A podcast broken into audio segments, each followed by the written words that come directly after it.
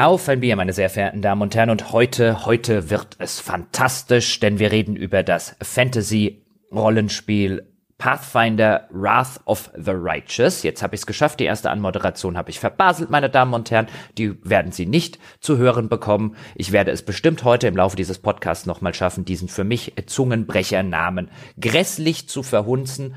Aber bevor ich dazu komme, komme ich erstmal dazu, die Gäste des heutigen Podcasts vorzustellen. Denn einmal mit dabei ist der fantastische Domshot. Hallo. Hallo Dom. Und dann haben wir uns heute einen Expertengast hinzugeholt. Ja, man nennt ihn auch die Vogelsberger Antwort auf Tolkien und Robert Jordan. Er ist der Mann, der wohnt, wo Orks und Goblins sich gute Nacht sagen. Falco Löffler. Hallo Falco. Hallo Jochen, hallo Dom. Ich wohne da, wo Thomas Mann sein, seine Kinder ins Internat geschickt hat. Kein Witz, 200 Meter von hier. Der mochte seine Kinder nicht. Ja, überhaupt nicht. Drei, die mussten drei Monate ins Exil in den Vogelsberg. Dann durften sie zurück nach München. Ich erkenne hier so ein leichtes Gefälle bei der Mühe, die du dir gegeben hast für die Anmoderation. Ich bin einfach nur fantastisch. Und okay. Falco ist die, die Vogelberger Antwort auf Tolkien und generell die Welt. Was ja, ist ich, das denn? Äh, also erstens muss ich ja unsere Expertengäste, weil Falco ist ja, ja, unter anderem deshalb hier, dass wir heute ein bisschen auch darüber reden können, was sind denn die Schwierigkeiten, eine gute Geschichte im Rahmen eines Computerspiels zu schreiben, was passiert da so ein bisschen hinter den Kulissen, welche Fallstricke gibt es. Falco hat ja schon einige Stories für Spiele geschrieben. Also muss man natürlich die Expertengäste, mhm. das Expertentum, die Expertise hervorheben. Und zweitens bin ich der Meinung, wenn dir fantastisch nicht genug ist, dann bist du aber auch schon, check your privileges, Dom. Da hast du eigentlich recht. Da wurde ich zu Recht hier outgecallt. Aber ich wünsche mir trotzdem für die Zukunft äh, den, als Titel der Tierbändiger von Hamburg. Das ist mein Wunsch. Das klingt, finde ich, mächtig, aber auch irgendwie liebenswert. Äh, der Tierbändiger wegen deinen Katzen? Tatsächlich, ja. Es sind Katerjochen, ja? Mhm. Also. Okay, okay. Kennst du diesen Sketch von Monty Python, wo der eine Löwenbändiger werden möchte? Oh Gott, ich fürchte nicht. Und schon einen eigenen Löwenbändiger Hut hat und dann stellt sich raus, dass das, was er da bändigen möchte, ein Ameisenbär ist. also, du hast ihn mir schmackhaft gemacht. Ich werde den nachsehen und äh, mich informieren.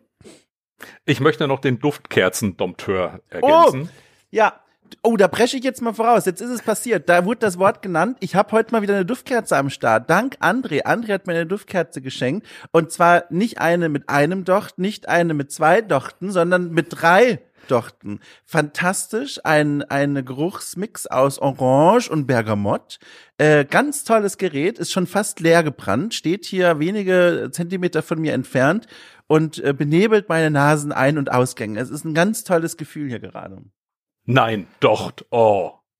Oh, wow, Falco. Ui, oh, das, das ist schon, Jetzt ist jetzt, weißt du, was ich im Buchpodcast alle zwei Wochen mitmache, Dom? Das wow. ist immer jedes Mal, ja, wenn der Falco so einen raushaut, ist das, du kennst das, wenn man Eis isst im Sommer und das zu schnell ist und dann hat man diese Hirnschmerzen, ja. so geht's ja. mir da. Ja, so ungefähr. Nein, meine Damen und Herren, ähm, Sie merken schon, wenn wir über Duftkerzen reden, dann ist heute kein Bier am Start, auch wenn ich das gerade echt dringend gebrauchen könnte, aber wir nehmen das Ganze um 12.41 Uhr auf. Die Aufnahme hat sich wegen unterschiedlichen Gründen immer mal wieder ein bisschen verzögert, dieser Sonntagspodcast, zu eben diesem Pathfinder. Und ich mache Dom dafür verantwortlich, mhm. weil der Mann wurde offensichtlich auf einem alten Indianerfriedhof geboren. Alle Aufnahmen mit Dom oder die meisten Aufnahmen mit Dom sind irgendwie verflucht und das dauert irgendwie mehrere Anläufe, bis man sie hinkriegt. Ja, dann machen wir es uns aber sehr einfach. Also ich bin ja. gerne bereit, wenn die Anfrage kommen sollte, den Skype-Chat-Verlauf auszudrucken und der Öffentlichkeit zu übergeben. Dann können wir mal gucken. Es ist, es ist, ist mein nächstes YouTube. Ich werde demnächst YouTuber mit einem Format namens Geschichte leicht gemacht mit Jochen. Ah ja, sehr gut. Mhm. ja. ja. Gut, reden wir aber erstmal, weil über Bier werden wir nicht reden müssen. Der eine hat eine Duftkerze, Falco und ich werden einen Kaffee haben, richtig?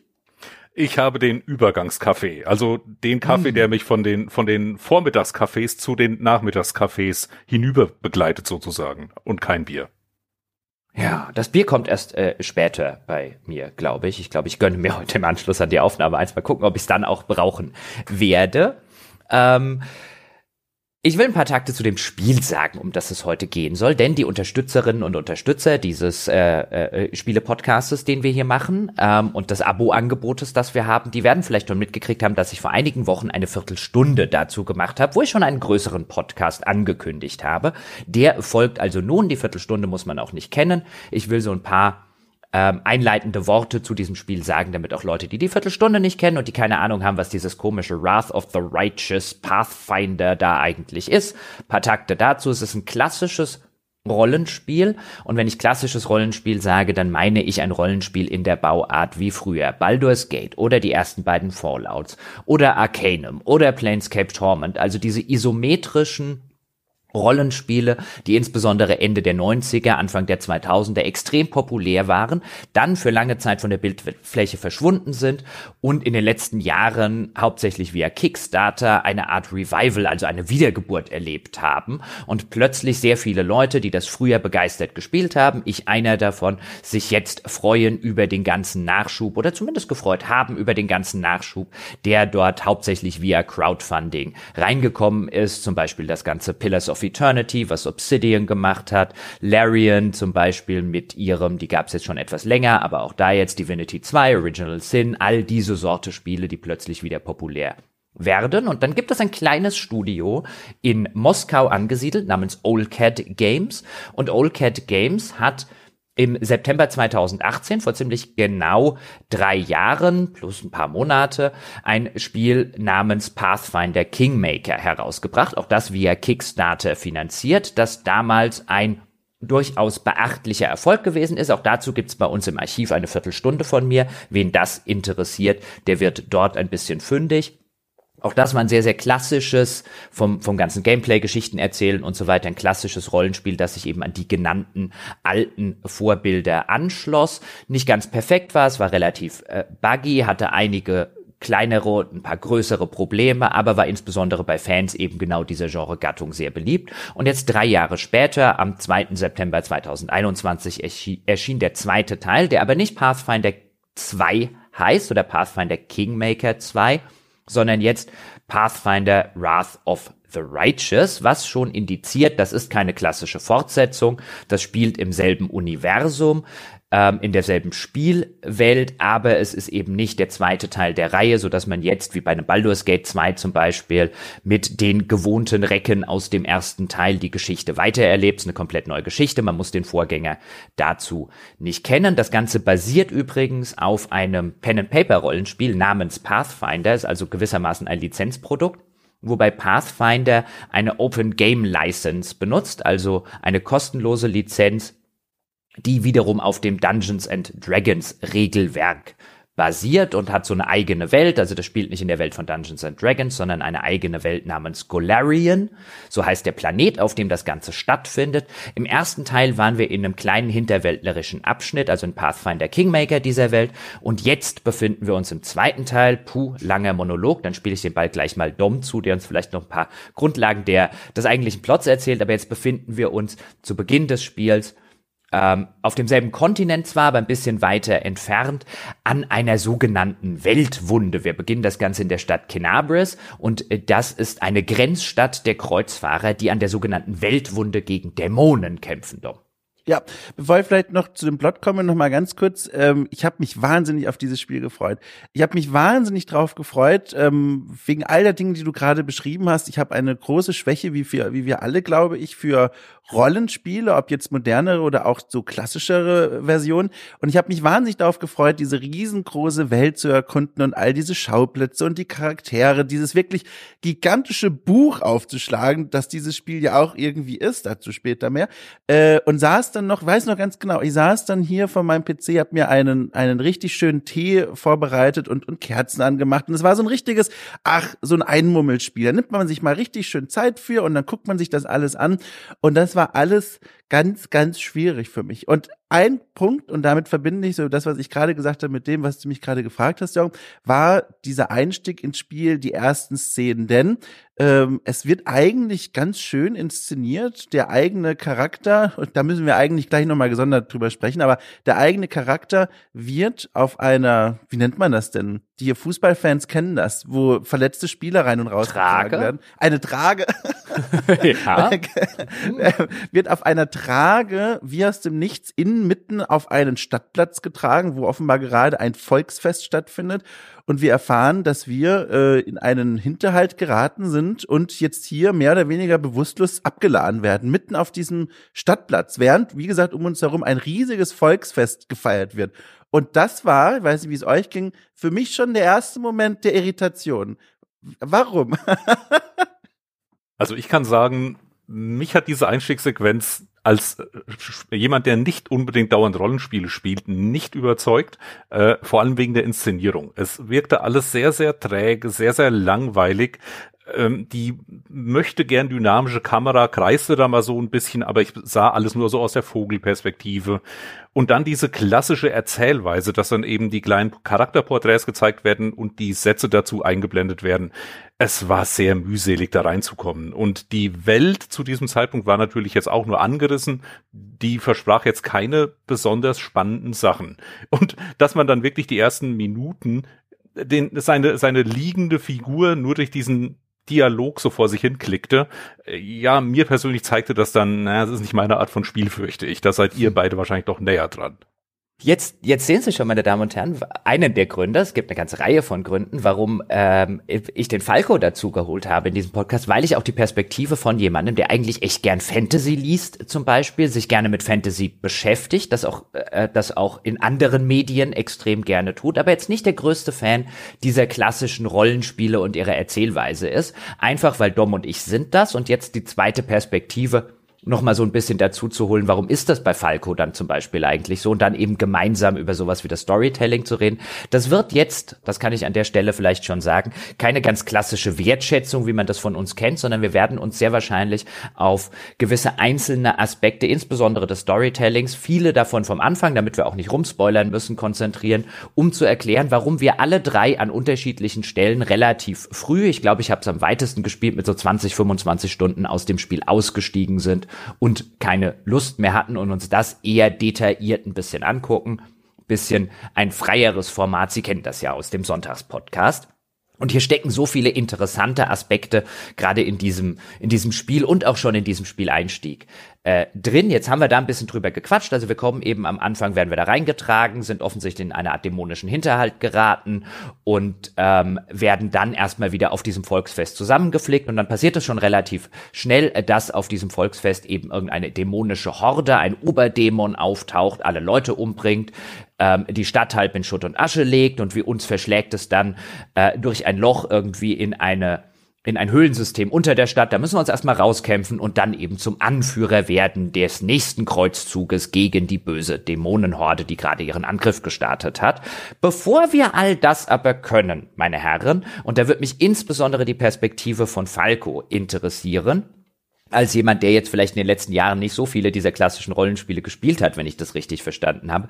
Bevor all das geht, hat das Spiel ja, wie es dieser klassischen Rollenspielgattung eigen ist, eine Charaktererschaffung gesetzt. Und nun kann man an vielen Stellen ist das ganze Spiel, finde ich, ziemlich vorbildlich, was äh, die ähm, was die Bedienbarkeit angeht. Nun kann man ganz am Anfang einen vorgefertigten Helden nehmen und den ganzen Zinnober überspringen. Man kann sogar in den Schwierigkeitsgrad-Einstellungen, die kann man sehr, sehr genau justieren. Es gibt sogar vorgefertigte Schwierigkeitsgrade, die einfach bedeuten, dass man mehr oder weniger nur die Geschichte spielt und die ganzen Kämpfe und all das, wozu wir später noch kommen werden, ziemlich leicht, wenn nicht gar sich halb von alleine spielt, falls einen nur die Geschichte interessiert. Man kann das sehr vorbildlich in sehr, sehr vielen kleinen Detailstufen anpassen, was den Schwierigkeitsgrad angeht.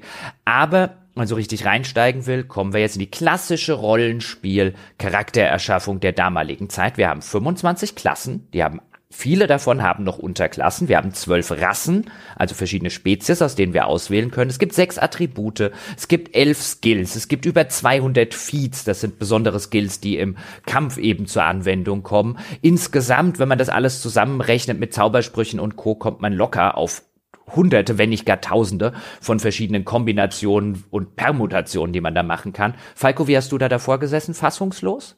Äh, fassungslos und desinteressiert. Ich bin wirklich, ich bin wirklich nicht die Zielgruppe in diesem Fall. Und ich meine, das ist jetzt unbefriedigend für die Leute wie euch und auch Hörerinnen und Hörer, die genau deswegen diese Art von Spiel spielen. Aber so granular will ich nicht alles einrichten. Ich finde es schön, wenn ich eine Rasse für meine Figur wählen kann, vielleicht noch das Geschlecht feststellen kann. Wenn es dann auch vielleicht noch mal nicht mal binär ist, umso schöner, da kann man noch ein bisschen verrücktere Sachen machen. Aber ich möchte doch nicht jeden verdammten Wert für irgendwelche Untergruppen von irgendwelchen Fähigkeiten definieren. Ich möchte auch nicht irgendwie 100 Hit, 100 Punkte auf, auf äh, 80 verschiedene Fähigkeiten verteilen müssen, die dann im Spiel wieder neu verteilt werden müssen. Äh, also das einzige Spiel dieser Art, das mich in den letzten Jahren tatsächlich gepackt hat, wo ich mich auch darauf eingelassen habe, war nicht zuletzt wegen des Einflusses gewisser Leute die Mass Effect Trilogie da konnte ich oh mich dann Gott. tatsächlich mal reinsteigern. ja, aber da, also im, im Vergleich dazu. Genau, aber im Vergleich dazu passiert in der Hinsicht da nicht so viel und es ist sehr viel kompetenter, was die Story angeht und viel spannender. Aber dieses, diese, äh, diese zehn Minuten, die man sich hier durchklicken muss am Anfang, da, da vergeht mir persönlich einfach schon die Lust, dass ich sage, ich möchte jetzt in diese fantasievolle Welt eintauchen. Ich möchte gerne ein paar Eckdaten festlegen, aber doch nicht diesen ganzen Mist. Macht ihr sowas freiwillig, die ihr das gern spielt? Also, wenn ich mich da direkt mal draufsetzen darf, äh, ich gehöre tatsächlich zu den Menschen, die es alle wahnsinnig lieben, mich lange in Charaktereditoren aufzuhalten. Ich lese mir dann auch schön die ganzen Lore-Texte durch zu diesen Völkern, die man spielen kann. Die Fähigkeiten gucke ich mir an und bastel dann schon so im Kopf meinen, meinen Weg durch das Abenteuer zusammen. Wie möchte ich mich entwickeln? Wo möchte ich meine Schwerpunkte legen?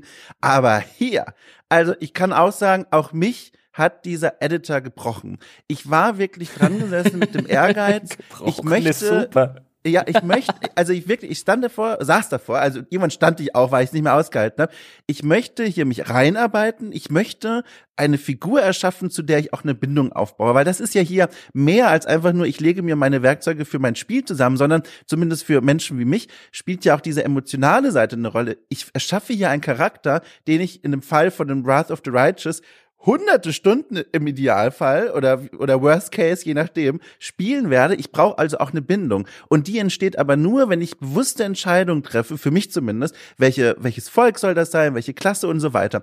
Und je mehr, also ich blätter mich von Seite zu Seite zu Seite und habe immer mehr Skills entdeckt und immer mehr Möglichkeiten und habe gemerkt, ich verliere jede Lebenskraft. Ich kann, ich kann es nicht. Und das Spiel bietet dann einerseits zum Glück die Möglichkeit an, dass es dich so ein bisschen durchlenkt. Da gibt's dann so süße kleine grüne Däumchen, die dir sagen, guck mal hier, das wäre ideal zu leveln.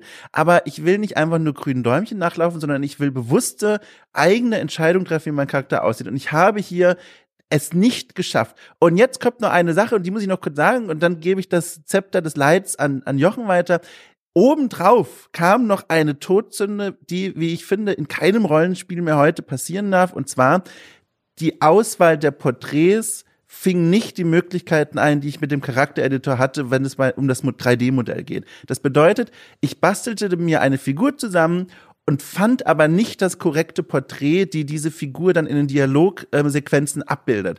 Und das kann ich nicht. Ich kann nicht mit einem Ork spielen und habe dann in meinem Porträt einen Menschen. Es geht nicht. Und dann musste ich meinen kompletten Charakter löschen und gucken, gibt es denn ein Porträt, das ich nehmen könnte als Grundlage für meine Charaktererstellung. Und das war ganz, ganz schlimm für mich. Es hat dann geklappt, aber sowas möchte ich eigentlich nicht mehr sehen heutzutage. Das ist übrigens ein sehr bizarrer Aspekt an dieser Stelle ein Pro-Tipp, weil mir ging es so ähnlich. Ich habe das auch gerne, dass da irgendwie nicht so ein interner Glaubwürdigkeitsbruch drin ist, weil meine Figur auf dem Spielfeld ganz anders aussieht, eine ganz andere Spezies eigentlich hat als das Porträt. Und ich habe gespielt und wollte den auch spielen, einen Dampir, das ist die Spezies, das sind Halbvampire in dieser Spielwelt, als, ähm, wie heißt die Klasse, ich will nichts Falsches sagen, nicht Chevalier, sondern Cavalier. Ähm, also eine, eine, ja, ich verwechsel immer diese beiden Begriffe miteinander, die liegen. Nee, ich finde allein, ich habe gelacht, dass es mhm. allein da auch schon wieder so eine Unterscheidung in dem Spiel gibt. Also bitte, wie komplex kann es denn sein? Nee, gibt's nicht. Ach so, okay, oh Gott. nee, die, die gibt's nicht. Es gibt nur den Cavalier, aber in meinem Kopf gibt's ja auch noch den Chevalier. Ja, ähm, das ist ja gleicher Wortstamm, je nachdem, ja. wie das dann in den Spielen genannt wird. Und das ist halt eine Klasse, die im weiteren Spielverlauf, je nachdem, welches Tier man da auch auswählt, ähm, äh, eine Reitfähigkeit besitzt. Ähm, dazu in den Details gleich noch ein bisschen mehr. Aber den wollte ich spielen, weil der Cavalier eine neue äh, Klasse ist, die es im ersten Teil noch nicht gegeben hat. Und dann hatte ich auch am Ende kein Charakterporträt, das auch nur ansatzweise zu dieser Figur gepasst hat, die ich gemacht habe. Und dann Pro-Tipp, es gibt im Netz einfach runterladbare von, von, von Nutzern, äh, runterladbare, sehr, sehr coole Porträtsets, von denen ich mir dann eins gezogen habe. Und dann konnte ich ziemlich gut damit spielen. Aber ich finde es auch bizarr, dass das Spiel bei den Sachen, die jetzt echt nicht viel kosten, oder Falco im Aufwand, wie so, so, so ein paar Porträts zu machen, ist jetzt nicht der Kostenfaktor bei so einem Spiel. Hm, würde ich nicht unterschätzen Echt? tatsächlich. Also okay. äh, es, es ist ja nicht so, dass die Porträts einmal gemacht werden und fertig, sondern dann stellt man irgendwie fest, ach, wir brauchen noch eine Variante davon und noch eine Untergruppe hiervon und da hat sich beim Game Design was geändert, da müssen wir das nochmal anpassen. Das ist, glaube ich, nicht zu unterschätzen. Reiner Text ist immer noch das Einfachste, aber sobald es in Grafikassets geht, äh, darf man das nicht unterschätzen. Ja, aber ich muss doch eigentlich nur für jede Rasse, die ich zum Beispiel und Spezies habe, zwei, drei Porträts. Man den Porträts, es ist ja wirklich nur so ein Charakterporträt, an dem danach danach nichts passiert, so ein, ein Bildchen. Da kann ja. ich mir jetzt schlecht vorstellen, dass es so viel Aufwand sein soll, aber gut. Aber stell dir vor, dann wird beschlossen, wir machen auch verschiedene Posen oder verschiedene Gesichtsausdrücke und das gibt's ja nicht. verschiedene Emotes oder sowas. Wenn es das nicht gibt, dann ist der Aufwand natürlich überschaubar. Ja. Nee, wir reden einfach ja, nur über dieses ja. Bildchen, was du am Anfang äh, auswählst, was in die Dialogen dann neben deiner Figur eingeblendet wird. Ja, aber was, weißt wenn dann, dann willst du vielleicht auch die Kleidung oder den Kopfschmuck soll angepasst werden, das. Na, all das ändert sich nicht. Nein, nein, nein. Ja, ja, aber das haben sie alles kassiert. Also die gehen ja quasi mit dem Minimum rein. Deswegen saß ich nämlich auch so da wie bei Jochen und dachte mir, okay, Grafiken, das ist natürlich schon teuer, ne? Also auch durch Gespräche mit hier Artists und so weiß man ja, das ist schon, das kostet schon was. Aber hier geht es ja wirklich nur um die Grundausstattung, sage ich mal. Also das Sparmenü, also wirklich nur ein Porträt das bleibt dann auch so. Da wird kein Mund bewegt und keine Kleidung gezeigt. Das ist einmal ein Porträt. Hm. Und ähm, also das fand ich so ein bisschen bizarr, dass man an der Stelle dann eine so so sehr sehr eingeschränkte Auswahl hat. Aber gut, das machen viele von denen. Also so ging es mir zum Beispiel bei Wasteland auch, äh, wo ich mir denke, wieso nicht mehr von diesen von diesen Porträts? Weil vor allen Dingen das sehe ich auch noch sehr sehr häufig im Spiel. Und das ist bei, auch bei Dialogen viel prominenter als mein animiertes Figürchen, was dort rumläuft. Aber Zurück zur Charaktererschaffung. Oh, kann ich noch kurz dazu was sagen, Jochen, ganz kurz? Ja, klar. Nochmal an der Stelle, weil ich will dich da auch nicht rausholen, aber nochmal an der Stelle, falls hier Rollenspielentwicklerinnen, Entwickler zuhören, ich verstehe einfach nicht, wir haben schon an einer anderen Stelle drüber gesprochen, warum die Idee von Dragon Age damals nicht bis heute sich reingetragen hat. Nochmal ganz kurz, Dragon Age damals, im ersten äh, Dragon Age konntest du einen Charakter erstellen und ihn dann in so eine Art Fotobooth reinstellen und dann konntest du selber auswählen, wie die Kamera das Gesicht einfangen soll und sogar dem Grundemotionen geben, wie guck doch mal wütend, guck doch mal überrascht dann machst du einen Snapshot und das wird dann als Porträt für die Zukunft gespeichert. Ist natürlich jetzt dann nicht mehr so hübsch, weil das dann aus dieser 3D-Engine rausgenommen wird, wie so ein wirklich schön gezeichnetes Bild. Aber es gibt doch Möglichkeiten und das ist mir einfach nicht begreiflich. Da staune ich immer noch darüber. Wobei ich jetzt sagen, also diese, diese user-gemachten Porträts, die ich benutzt habe, die habe ich dann viel lieber. Weil die sind echt cool, mit viel Liebe gemacht und die passen halt wie die Faust aufs Auge auch zu den Figuren, die man machen kann. Aber es ist schon ein, schon ein guter Aspekt. Bevor man da zu wenig macht, macht das so einen optionalen äh, mhm. Snapshot-Mode äh, wie in Dragon Age. Das ist tatsächlich ein guter Punkt. Ähm, aber zur Charaktererschaffung. Ich war dann wahrscheinlich der einzige von uns dreien. Ich habe mich natürlich auch äh, nicht überraschenderweise wahrscheinlich für langjährige Hörerinnen und Hörer dieses Podcasts in der Vergangenheit auch immer intensiv mit solchen Systemen auseinandergesetzt. Ich hatte da durchaus meinen Spaß drin in dieser Charaktererschaffung, aber ich verstehe vollkommen, warum sie Leute ähm, vor den Kopf stößt, insbesondere Leute, die nicht äh, sehr, sehr involviert in dieser Sorte Spiel sind und sich vielleicht zufällig noch hauptsächlich in meinem Fall aus Computer-Rollenspielgründen aus den 90ern, mit dem Dungeons and Dragons Regelwerk auskennen, auf dem das hier alles basiert. Da habe ich mich relativ schnell zurechtgefunden, zumindest was diese ganzen Grundwerte wie Stärke, Geschicklichkeit und so weiter angeht. Da war das Regelwerk von Pillars of Eternity 1 zum Beispiel viel, viel schwerer für mich zu begreifen, weil dort viele Werte nicht das gemacht haben, was ich intuitiv von ihnen gedacht habe. Hier kam ich da als ähm, eben mit diesen alten genannten Spielen erfahrener relativ schnell rein. Aber man kommt eben, und ich will das dazu erklären, ähm, damit sich die Leute Gedanken machen können, ist das was für mich oder nicht. Man kommt sehr schnell, wenn man sich dort wirklich reinfuchsen will, vom Hundertsten ins Tausendstel und man braucht tatsächlich ein paar Stunden und vielleicht ein paar externe Quellen, ähm, die noch Zusammenhänge, die auf den ersten Blick äh, nicht offensichtlich für einen sind, wo man sich die erschließen kann, wenn man da wirklich dahinter steigen will, wie das alles funktioniert. Es gibt auch im weiteren Verlauf des Spiels die Möglichkeit, den Charakter komplett, den Spielercharakter komplett neu zu machen, auch Klassen wechseln und so weiter. Das ist sehr vorbildlich. Das musste ich dann auch benutzen, weil ich festgestellt habe, dass ich mich sehr, sehr schnell verskillt habe, weil ich eine Sache nicht ganz durchblickt habe, die auch ein bisschen blöd erklärt ist. Beim Cavalier, um nur dieses Beispiel zu nennen, es ist nicht getan, dass man beim Cavalier zum Beispiel als eine der Klassen sagt ein, ich spiele den jetzt mal und dann hockt man auf einem Pferd sondern im Rahmen der Charaktererschaffung sucht man sich dann aus, auf welchem Tier will dein Cavalier denn reiten. Und da gibt es zum Beispiel das Pferd, da gibt es aber auch die Möglichkeit, dass der auf einem Wolf reitet oder auf einem Leopard reitet oder auf einem Hirsch reitet. Es gibt eine ganze Reihe von Tieren, die man dann auswählen kann. Dann ist allerdings wieder entscheidend, wie groß ist die Rasse, die dein Cavalier hat und wie groß ist das Tier, auf dem er reiten möchte. Es ist zum Beispiel so, wenn du einen Halbling Cavalier spielen würdest, also kleine gedrungene Rasse, die kann auf ziemlich viel reiten, aber mein Halbvampir, der kann halt zu Spielbeginn nur auf dem Pferd reiten. Und im weiteren Spielverlauf, ich wollte aber, dass er auf einem Wolf reitet, weil ich einen Wolf natürlich viel cooler finde als ein Pferd. Also musste ich halt, konnte ich halt trotzdem den Wolf auswählen. Der muss aber erst eine gewisse Stufe erreicht haben, damit er eine Fähigkeit bekommt beim Stufenaufstieg, die ich ihm geben kann, dass er gewachsen ist. Und dann bekommt er einen Größenwert sozusagen dazu und dann ist er groß genug, damit mein äh, Cavalier sich draufsetzen kann und auf dem rumreiten kann. Und das dauert dann bis, ich glaube, Stufe 6 oder sowas, nageln Sie mich bitte nicht drauf fest, bis überhaupt mein Cavalier reiten kann. Ansonsten sind die immer nebeneinander hergelaufen. Und das ist eine von zig Hunderten, wenn nicht gar Tausenden unterm Strich von Feinheiten, die in diesem ganzen System steckt, auf die man sich einlassen können muss und auch will. Mir macht sowas Spaß, aber ich kann total verstehen, warum man da wieder wie der Ochse vor dem sprichwörtlichen Berg steht.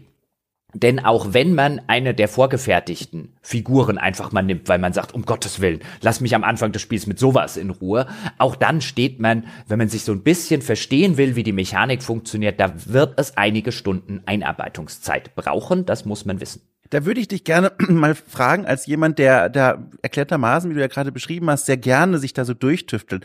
Und zwar, ähm, was ich persönlich sehr genieße und mag, ist, wenn ich, also was die Komplexität in diesen Charaktereditoren angeht, ist, wenn ich zum Beispiel die Möglichkeit habe, Schwerpunkte zu setzen, was die Skills angeht, bei zum Beispiel einhändigen Nahkampfwaffen oder zweihändigen Nahkampfwaffen. Das ist so eine, so eine, das ist nicht besonders tiefgehend, aber trotzdem gibt mir die Möglichkeit, schon so einen kleinen Schwerpunkt zu setzen, zu sagen, ja, ich möchte gerne mal später eher Schilde ausrüsten und deswegen eine Hand frei halten oder ich möchte die schweren Hämmer und Äxte in die Hand nehmen. Das ist so eine Art von Komplexität, die empfinde ich, oder also Komplexität in Anführungszeichen, die empfinde ich als sehr angenehm. Aber in diesem Spiel ist es ja so, dass du für jede Waffengattung Schwerpunkte setzen kannst. Also von Keulen über Äxte bis Schwerter, Säbel, Dolche und so weiter.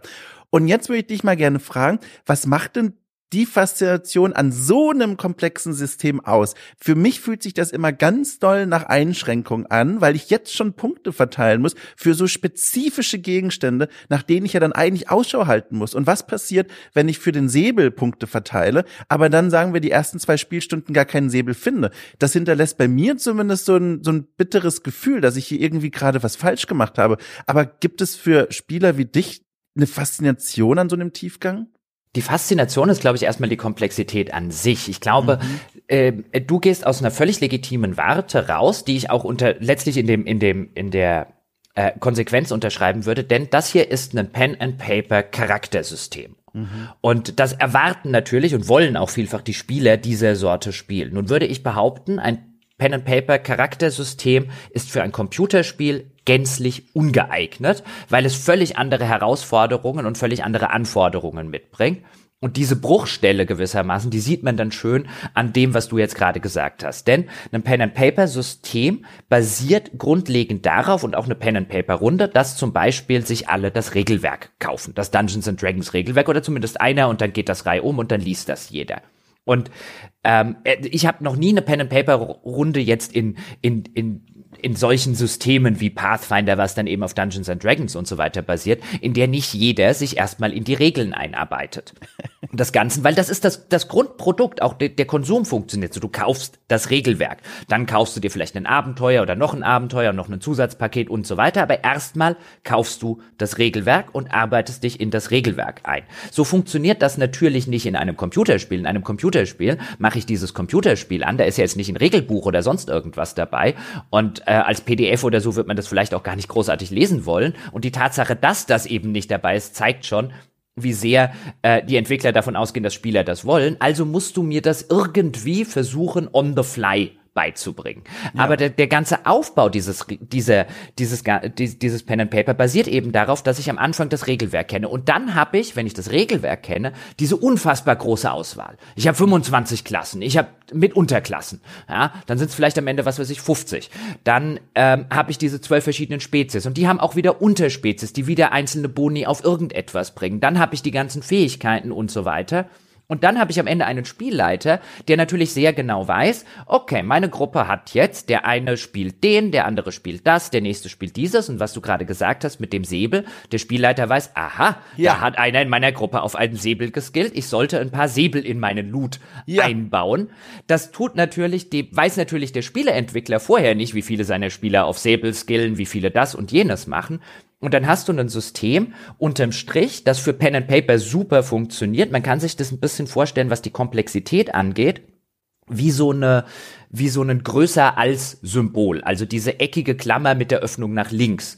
Ähm, die kann man sich jetzt so ein bisschen bildlich vorstellen. So funktioniert ein Pen-and-Paper-System. Du hast sehr viel am Anfang, aber dann wirst du häufig, ähm, nimmt die Komplexität im Laufe des Spiels, was die Regelsituation wird, ab, weil dann bist du erstmal in deiner Rolle, dann bist du in deiner Charakterbild drin und ab das gilt sich das, ich will nicht sagen von alleine, auch da gibt's natürlich Optionen, aber diese riesige Komplexität, die du an der Anfangsentscheidung hast, was spiele ich, welche Rasse, welche Klasse, welche Kombination und so weiter, die nimmt ab.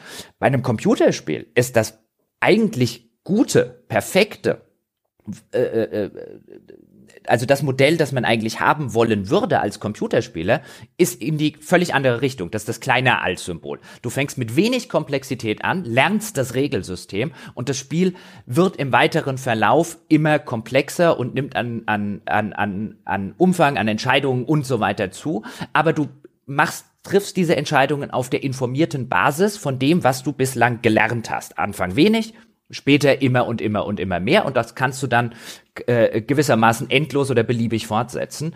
Und hier beißt sich einfach die Anforderung, wie ich finde, eines Mediums ähm, mit äh, der mit der Art, wie diese Pen-and-Paper-Systeme schlicht und ergreifend designt sind, weil die für ein anderes Medium und für eine ganz andere Herangehens- und Spielweise designt sind. Und ich bin immer wieder einigermaßen baff und ganz froh, dass wir das jetzt mal so ein bisschen im Podcast thematisieren, wie selten das zur Sprache kommt, dass das eigentlich nicht was die Welt angeht, nicht was die Werte angeht und so weiter, sondern im, im, in der Abfolge der Komplexitätsentscheidungen Systeme sind, die überhaupt nicht in Computerspielen funktionieren.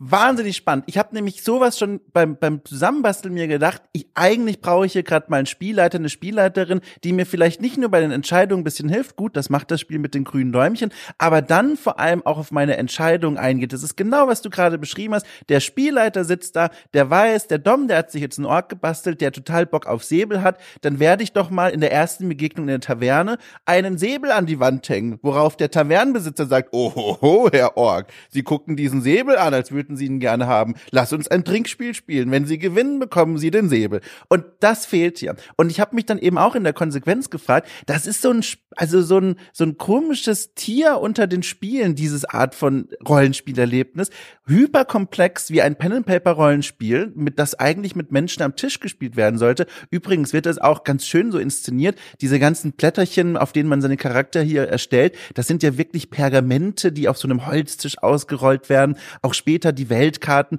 Das wird immer so gezeigt, so als würde man auf gerade an wirklich an einem Tisch sitzen und mit Leuten Charakterbögen austauschen. Aber es fehlt diese Instanz des Spielleiters. Es war sehr spannend, dir nochmal zu lauschen, das nochmal so ausgeführt zu hören. Also der Witz ist ja, dass ein Computerspiel diese Art von Spielmechanik, diese ganze Rollenspielgeschichte komplett verbergen könnte. Also dass es wirklich im Hintergrund der Rechner automatisch macht, dass die ganze Welt so designt ist, dass solche Sachen passieren, ohne dass eben ein menschlicher Spielleiter das Ganze macht. Auch die ganzen Charakterwerte könnten im Hintergrund laufen. Und ich bin sicher, spielhistorisch gab es schon Rollenspiele, die genau das versucht haben. Aber ich bin genauso sicher, dass dann die Zielgruppe sagt, das ist mir nicht transparent genug. Ich möchte auch sehen, was hier hier rollenspielmechanisch abgeht. Ich möchte die Charakterwerte sehen. Ich möchte nicht einfach nur ein Ergebnis bekommen und die Charakterwerte sind die ganze Zeit ausgeblendet. Das behaupte ich mal. Die Zielgruppe, die diese Art von Rollenspiel spielt, will diesen Pen and Paper Flair aber auch exakt so haben. Mhm. Ansonsten sind sie unglücklich. Ja, sie, sie kennen ihn aber auch nicht anders. Also mir wird jetzt kein Rollenspiel einfallen mit einem ähnlich komplexen System, das einfach versucht hat, um in meinem Bild von vorhin zu bleiben, die Klammer einfach mal umzudrehen. Du kannst ja hingehen und kannst sagen, am Anfang des Spiels entscheidest du dich bei der Charaktererschaffung nicht aus all diesen Sachen. Klar, okay, du wählst eine Rasse aus, ähm, du wählst eine Klasse aus und wenn ich den Rassebegriff, ich hasse den eigentlich mittlerweile, aber so heißen sie halt in den Spielen immer noch. Spezies wäre da mittlerweile echt eine wesentlich mhm. bessere äh, Umschreibung, finde ich. Aber das nur kurz am Rande, falls sich da jetzt jemand drüber ärgert.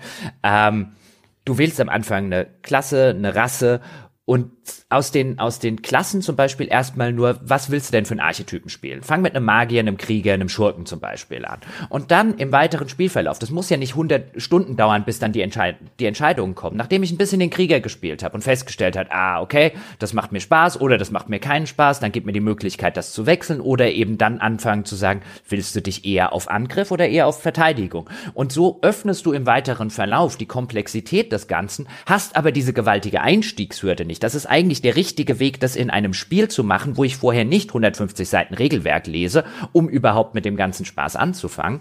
Aber das, meines Wissens nach, hat das noch kein Spiel dieser Bauart versucht. Ah, dieser Bauart. Ach, ohne die Einschränkung hätte ich jetzt was gerufen, aber mir fiel nämlich so. Aber ruf's trotzdem. Ich ruf mal raus und zwar Skyrim ist jetzt anders, aber ist Rollenspiel und da hat es ja dieses System, je mehr du was von einer Aktivität machst, desto stärker wirst du darin und das ist es ja im Grunde, ne? Du bastelst dir am Anfang deine Person da zusammen und dann, je häufiger du mit einer Hand zuschlägst, desto stärker wird die Hand.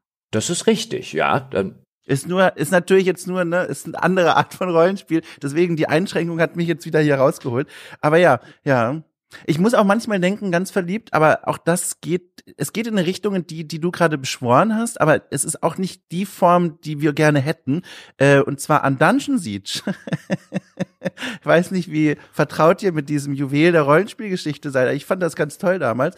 Und da beginnt man ja auch als Bauer auf dem Feld und macht sich dann, äh, orientiert sich dann erst allmählich in dieser Spielwelt. Man gerät so langsam in die Ereignisse rein, die diese große Story umfasst und beginnt dann dort auch sich zu spezialisieren. Aber trotzdem, es ist nicht ganz das, was du meinst, denn auch hier legt man schon bereits Grundzüge im Charakter-Editor fest. Also in welche Richtung ich mich mal orientieren möchte.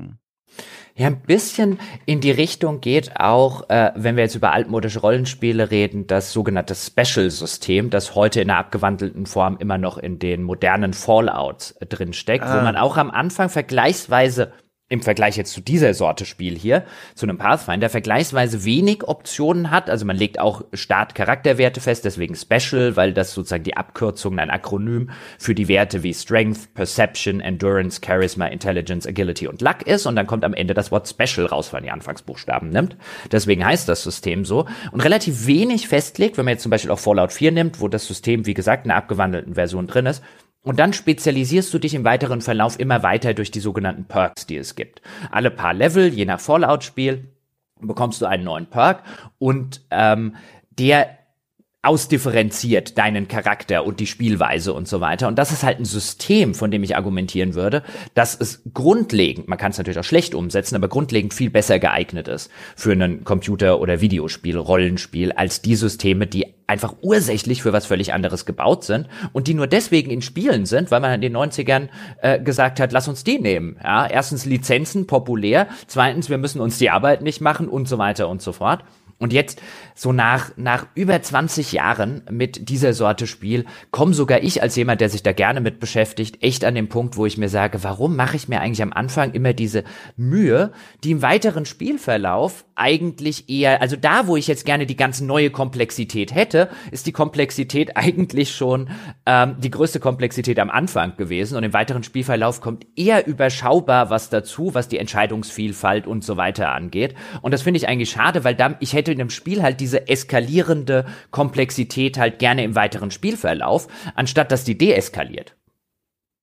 Und gerade hier in diesem Spiel, finde ich, ist es so alles nach vorne gelagert. Der gesamte Spieleinstieg, wenn wir vielleicht von hier wieder dann auf diesen Marktplatz, auf diesen Stadtplatz wieder zurückkehren, bevor dieser Angriff passiert, den du ja schon beschrieben hast, durch diese Dämonen und dann wird das alles in Zwischensequenzen inszeniert und dann geht es ja eigentlich erst so richtig los, kann man auf diesem Stadtplatz rumlaufen. Und da habe ich ja auch schon als nächstes wieder geschrien, weil wenn man mir schon so einen komplexen Charaktereditor gibt, dann gibt mir doch wenigstens etwas Zeit, liebes Spiel, mich zu akklimatisieren, ein Gefühl dafür zu bekommen, was ich hier eigentlich machen kann. Stattdessen starte ich hier inmitten von wirklich hunderten gefühlt NPCs und viele von denen haben eine Namenseinblendung, die tragen irgendwie einen Namen, eine Bezeichnung, einige rufen von denen und ich habe das Gefühl, ich muss jetzt hier mit allen reden oder was? Es ist nicht so, aber ich kann mit sehr vielen Menschen hier reden und und lande in Gesprächen, die ich nicht mal einordnen kann, wie wichtig sie sind und das war so erschlagend direkt nach dem Editor. Ich weiß nicht, ging es euch denn da auch so?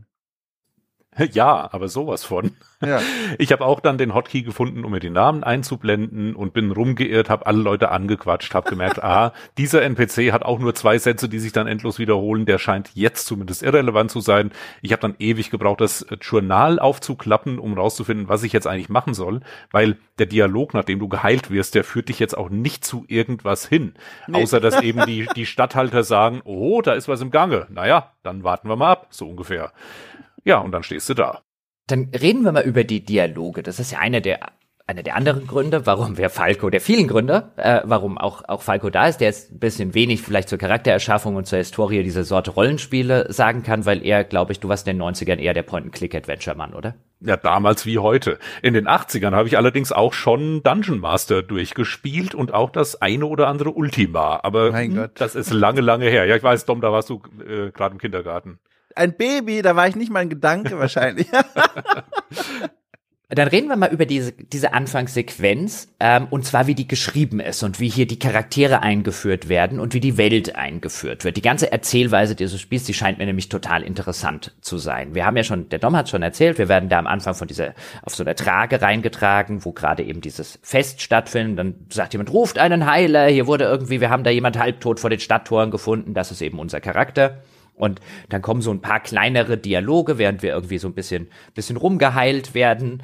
Ähm, wer bist du eigentlich und wie kommst du hierher? Und damit können wir so eine ganz rudimentäre Hintergrundgeschichte für unseren Charakter erstmal festlegen. Was ist die Motivation, überhaupt hier zu sein? Und Co. Wir können sagen, ich bin, ich kann mich nicht erinnern, oder wir können sagen, ich bin einer der Kreuzfahrer, wenn wir gleich noch dazu kommen, was das eigentlich für, für Leute sind.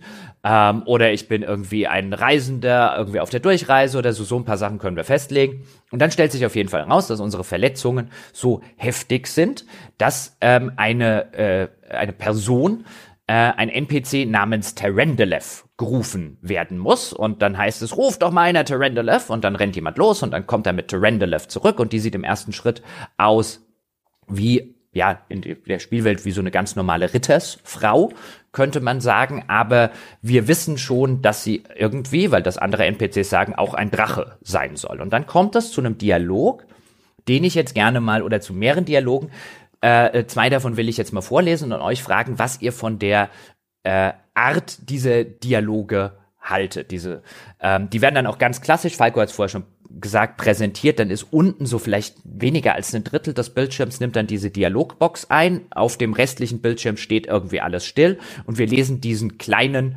äh, Text im Vergleich zum restlichen Bildschirm, auf dem gerade nichts passiert. Und dann heißt es, ähm, mein lieber Prälat, von Terendelev, die jetzt angekommen ist und der Prälat hat sie halt vorher rufen lassen, das ist gewissermaßen so der Kommandeur der Stadt.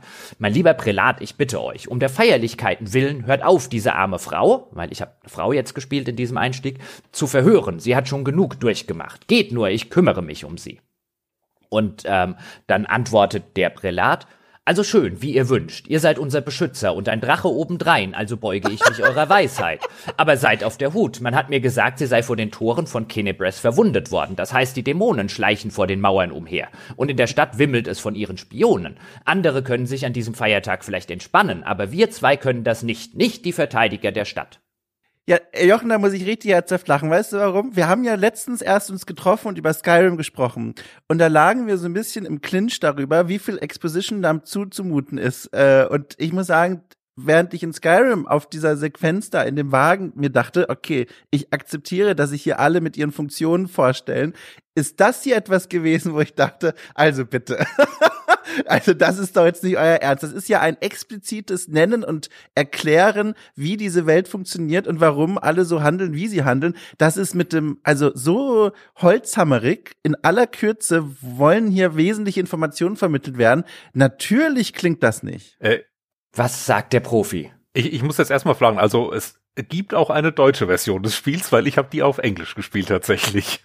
Äh, es gibt eine deutsche Version des Spiels, die ich übrigens eine sehr ordentliche deutsche ja. Version. Es gibt nur die Texte auf Deutsch, die sind sehr ordentlich, wie ich finde. Ja. Ähm, sogar überraschend gut angesichts der schieren Textmenge, die in diesem Spiel drin ist. Ich meine, wir reden von einem etwa 80 Stunden Spiel, wenn man das komplett durchspielen möchte mit unfassbar viel Text. Dafür ist der deutsche Text echt ordentlich und wer jetzt da gesessen äh, ist und gesagt hat, so wie der Dom ein bisschen gelacht hat, auch teilweise ob der Formulierungen, ja, ihr seid unser Beschützer und ein Drache obendrein, also beuge ich mich eurer Weisheit.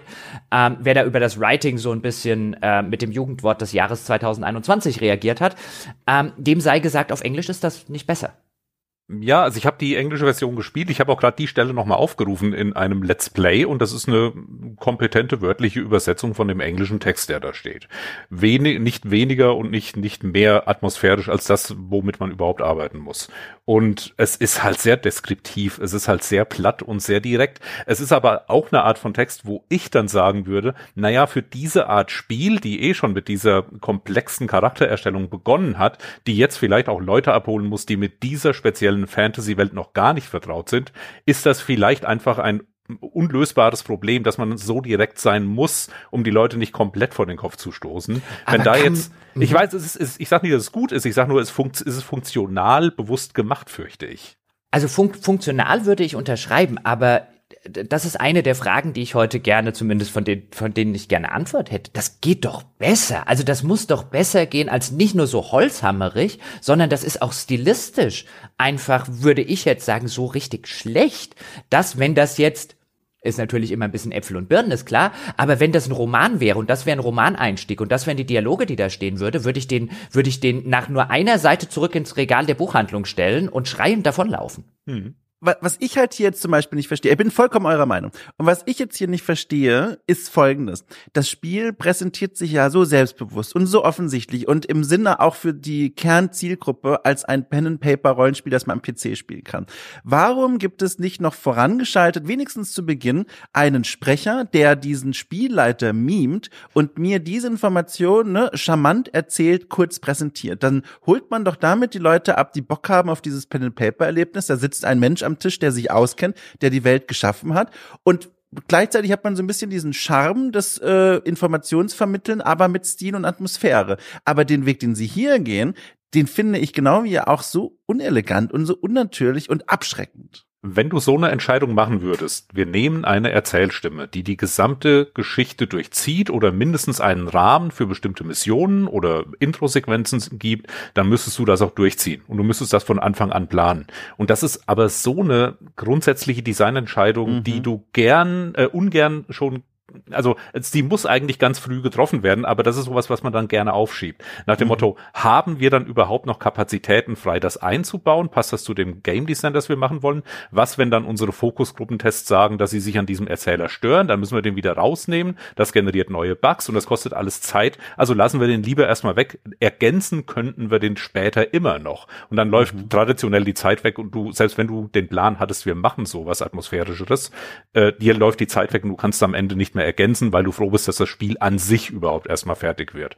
Und das wäre eine, aber man müsste diese Entscheidung wirklich ganz früh treffen und auch als, als Kernelement aufbauen beim Schreiben, beim Einsprechen, beim Design des ganzen User Interfaces. Du hast ja dann die, so eine, so eine Frage, wie mache ich denn dann den, ähm, den Off-Sprecher, wenn ich ihn so einbaue, im Rahmen dieser Untertitel? Was für ein Porträt hat der dann überhaupt? Ist das, das ist ja keine Person, das ist ja eine körperlose Stimme. Mhm. Äh, ich, ich hatte eh schon hier das Problem, dass dann stellenweise auch mit Sprechblasen in der Spielwelt gearbeitet wird, ergänzend zu den Untertiteln im Textfenster. Das hat mich dann als Spieler immer wieder rausgehauen. Stell dir vor, du hast dann jetzt jemanden, der nur eine Off-Stimme ist, was ja auch von der Usability dann wieder doof ist. Die Leute, die vielleicht ähm, alle Texte lesen müssen, wegen einer Einschränkung. Die sind dann wieder raus. Also das ist so ein komplexes System von Erzählweisen. Das alles zu jonglieren ist wirklich schwierig und es ist ja auch ein, ein bewegendes Ziel, das man da macht. Ein Spiel ist ja nicht irgendwie vom Himmel gefallen. Man macht die Intro-Sequenz, dann ist sie fertig, dann macht man das nächste, sondern man geht immer wieder zurück. Dann wird hier mhm. was verändert, da was angepasst und ähm, du hast dann vielleicht im Intro irgendwelche Figuren, die dann irgendwann rausgestrichen werden. Da musst du wieder hin und wieder anpassen und so weiter. Äh, da will ich aber kurz einhaken Passiert das bei diesem, bei dieser Sorte Spiel? Jetzt kurz, kurz als Background. Ähm, wie lange, du hast als letztes, glaube ich, beim, beim zweiten Teil von Larry die Story geschrieben und die Dialoge, richtig, hm. Falco? Ja, das war jetzt der letzte größere Spieltitel. Genau. Wie lange habt ihr daran gearbeitet? Effektiv von der ersten Idee bis zum Release war es, glaube ich, oh Gott, anderthalb Jahre insgesamt. Also okay. reine Entwicklungszeit natürlich entsprechend kürzer und am Anfang lange Konzeptionsphase, aber die so die Hardcore-Arbeitszeit sicher so neun, zehn Monate. Okay, und ähm, wie lange ist das Spiel? Das hat ungefähr acht bis zehn Stunden Spielzeit und es mhm. ist ein lineares Adventure mit einer klassischen Adventure-Mechanik. Und das, das muss man halt ganz stark herausstellen. Du hast zwar mhm. deine Multiple-Choice-Dialoge, aber die sind alle komplett berechenbar. Du hast keine Gameplay-Systeme mit Charakterwerten und du hast auch keinen Charaktergenerator in irgendeiner Form. Das macht verdammt viel aus dabei. Mhm. Und ähm, letzte Frage diesbezüglich. Wie viele Wörter Dialog sind da etwa drin oder Wörtertext? Ich glaube, das, hast eine Hausnummer. Ja, dass das Game, also das eigen, das komplette Dialogskript hat circa 80.000 Worte Text und ähm, nur eine Dimension. Ich hatte irgendwann mal den Entwickler von Disco Elysium gefragt bei Twitter, wie viel mhm. Text denn darin ist und die sagten, sie haben eine Million Worte.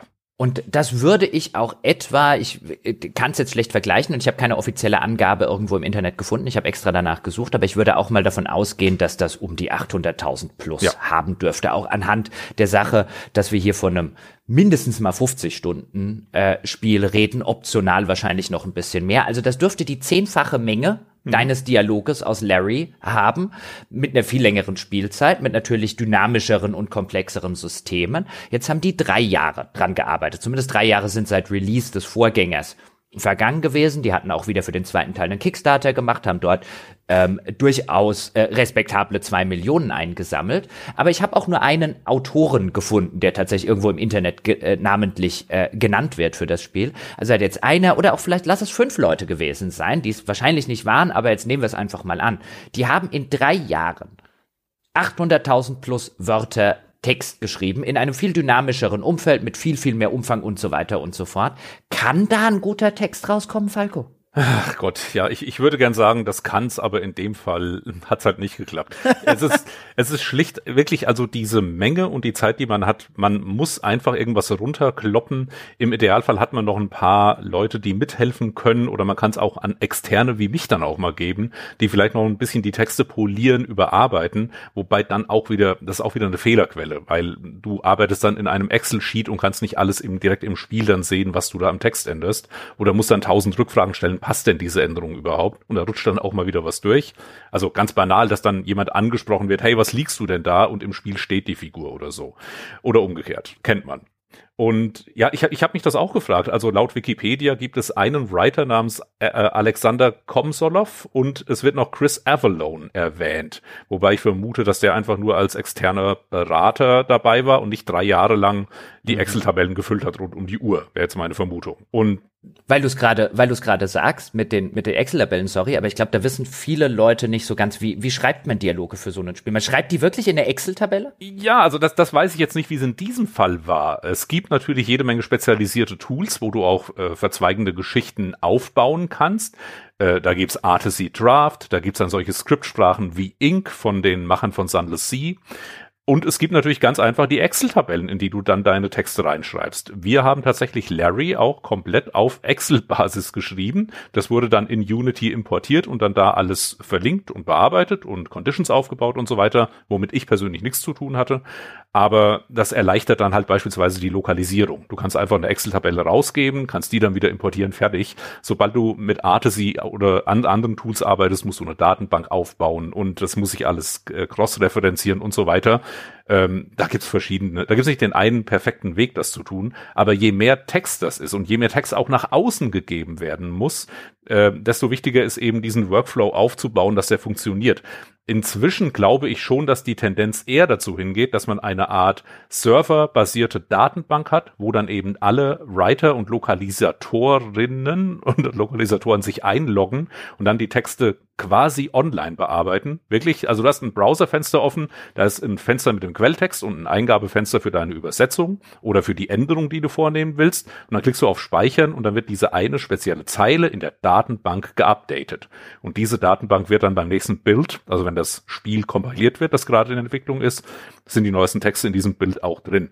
Aber das ist natürlich alles, ähm, da den Überblick zu behalten, wenn du von 800.000 Wörtern sprichst, schwierig. Und wahrscheinlich halt auch der, der, der, der Polish, der drin steckt. Also wenn ich mir jetzt überlege, auch da, du hast, bist ja auch Romanautor und Sachbuchautor und Co. und steckst da natürlich auch deutlich mehr drin als jetzt vielleicht der Dom und ich, auch in diesem ganzen Workflow. Aber ein normaler Roman, selbst ein umfangreicher Fantasy-Roman, sagen wir jetzt mal sowas wie, ähm, keine Ahnung, der Name des Windes von Patrick Rothfuss, was im Laufe der äh, letzten Jahre ja so einer der modernen Klassiker ist. Wie viele Worte wird der etwa haben? 200 bis 300.000 würde ich schätzen. Also so ein 600 bis 800 Seiten Fantasy-Roman, äh, 250.000 halte ich für realistisch. Okay, also also deutlich, also vielleicht ein Drittel von den Worten, die ja. hier drin stecken, vielleicht sogar weniger als ein Drittel. Und da arbeitet aber ein Autor und poliert ein Autor mehr als drei Jahre, oder? Ich meine, es kommt auf die Person an. Es gibt ja Leute, die wirklich einen Roman runterschreiben wie nix und andere basteln da ewig dran rum. Bei Spielen ist einfach schlicht der Fall, du hast kaum lineare Texte. Auch so ein, so ein Dialog, wie wir ihn jetzt hier in diesem Spiel in Pathfinder ganz am Anfang haben du hast dann ganz, ganz banale Multiple-Choice-Aktionen, die du machen kannst. Aber auf jede dieser Multiple-Choice-Aktionen muss eine individuelle Antwort kommen. Es muss dann geschaut werden, was, wenn jetzt der Dialog an der Stelle weitergeht, der springt dann vielleicht wieder ein Stück zurück. Jetzt muss aber der Dialogfluss immer noch passen. Muss man vielleicht eine alternative Zeile an dieser Stelle schreiben. Also so dieses Jonglieren der Interaktivität ist das, was unglaublich viel Zeit kostet. Ähm, wenn, wenn ich an einem normalen Vormittag an meinem Roman schreibe, kann ich tausend Wörter locker runterschreiben, ohne mir einen abzubrechen. Tausend Worte an einem Computerspiel kreativ zu schreiben, ist dann schon eher ein Tag Arbeit, vielleicht sogar zwei, wenn das besonders komplex ist. Und deswegen bin ich erstaunt, dass das überhaupt jetzt in dem Fall hier in dem Spiel, wenn das wirklich nur der eine war, dann weiß ich nicht, ob der heute noch lebt oder schon an Burnout gestorben ist, muss ich sagen.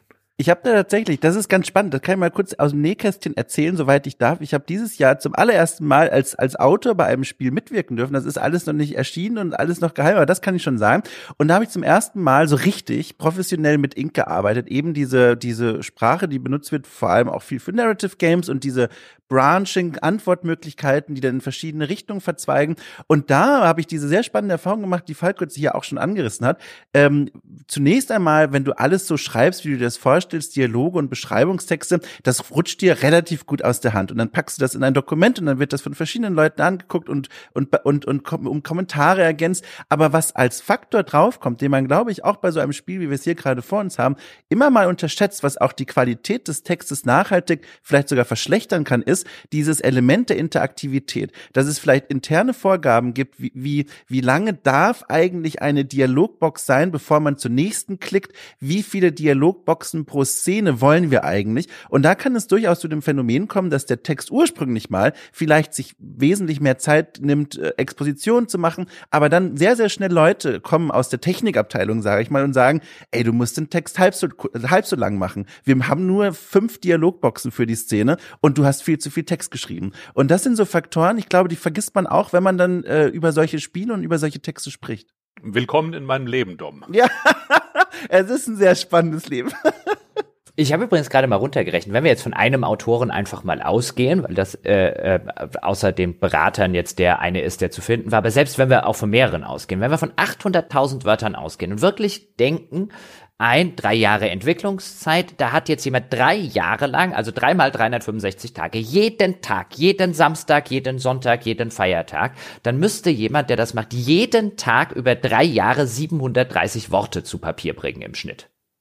Wie ist das, das ist, also auf mich wirkt das null realistisch, als jemand, der jetzt schon mal mit, vielleicht für jemand, der da draußen sitzt, der 730 Worte ist doch nicht so, so sonderlich viel, aber als jemand, der halt auch schon mit Worten, auch wenn es jetzt journalistische Texte waren und so weiter, ähm, über Jahre sein Geld verdient hat und seine Arbeit mitgemacht hat, erscheint das völlig, ähm, völlig überambitioniert ist noch nett formuliert, Falco. Ja, aber das ist leider die Realität von Texten in Computerspielen. Ähm, letztlich sind die Texte elementarer Bestandteil eines eines Spiels, in dem eine Story eine Rolle spielt, aber du hast ganz selten Zeit, wirklich grundlegende Überarbeitungen zu machen. Und bei Pathfinder, also Jochen, du hast das Spiel ja nur weiter gespielt als ich. Ich kenne jetzt nur die ersten circa zwei Stunden davon, aber es läuft ja klassisch rollenspielmäßig wahrscheinlich auf schon eine Art Missions- und Quest-Design mhm. hinaus. Und meistens sind ja diese Quests dann für sich komplett insular. Und dann ich weiß jetzt nicht, wie in dem Fall der Workflow war, aber normalerweise hat man eine Idee für eine Quest, man, äh, man äh, definiert den Rahmen und die Gameplay-Bedingungen und die Abläufe und vielleicht noch so die Plotpoints, die sich ergeben im Laufe der Quest. Und dann weiß man aber auch schon grob, welche Art von Text man, man dafür braucht. Man hat irgendwo den Questgeber, der bekommt ein paar Dialoge. Dann gibt's ein, äh, während der Quest ein paar Begegnungen, die kann man schon mal schreiben. Und ich würde prophezeien, die Leute denken sich dann so eine Quest aus. Vielleicht ist auch der Game Designer dann die Person, die schon den Text runterschreibt. Und der Autor, in Anführungszeichen, geht dann nur noch mal irgendwann über die Texte drüber und äh, poliert sie nur so ein bisschen, hat aber jetzt natürlich nicht so den, die, die, den Gameplay, äh, den Gameplay-Einblick in allen Details wie der Quest-Designer. Also wird nur ein bisschen Text poliert und der Text steht dann und der bleibt dann wahrscheinlich so, bis ganz zum Schluss nochmal vielleicht ein Korrektorat drüber läuft. Und das erklärt dann eben oft auch so diese Diskrepanz, warum manchmal der Text zu den Sachen, die im Spiel passieren, nicht so hundertprozentig passen, dass man denkt, ja Moment, irgendwie da, da, da, da irgendwie ist so ein Disconnect zwischen dem Spiel und dem Text. Oder warum irgendwelche Fehler drin sind, weil einfach eben die Zeit weggelaufen ist. Und es ist einfach schlicht diese Menge. Du kannst das nur lösen, wenn du mehr Leute drauf wirfst, aber wenn du mehr Leute drauf wirfst, müssen die gemanagt werden und es muss eine Art Leadwriter geben, der das auch stilistisch anpasst, dass nicht der eine total schnotterig schreibt und der andere völlig übertrieben High Fantasy mäßig. Das muss ja auch alles aus einem Guss sein irgendwie am Schluss. Also da, du hast entweder das Problem zu wenig Leute oder zu viele Leute, die dann gemanagt werden müssen und so oder so ist es bei so einer Art Spiel einfach ein, ein riesiger Kraftakt und ich glaube, das ist auch was, was viele kleine andere Entwickler auch heute noch unterschätzen tatsächlich. Und es erfordert auch ein ungemeines Grad, das habe ich jetzt mal auch gemerkt, dadurch, dass ich da mitgearbeitet habe, einen ungemeinen Grad an Konzentration und Übersicht, so simple Dinge umzusetzen wie, du hast schon zum Beispiel eine Szene geschrieben und dann geht jemand drüber und sagt, wir wollen hier aber eine andere Entscheidung reinsetzen oder innerhalb einer Entscheidung doch vielleicht einen Namen ändern oder einen Gegenstand noch zusätzlich einführen. Du musst dann also was ja eigentlich logisch ist, von dort ausgehend komplett nochmal nachvollziehen, wo wird dieser neu eingeführte Gegenstand jetzt plötzlich auftauchen in schon geschriebenen Szenen, weil die Entscheidungen dorthin führen.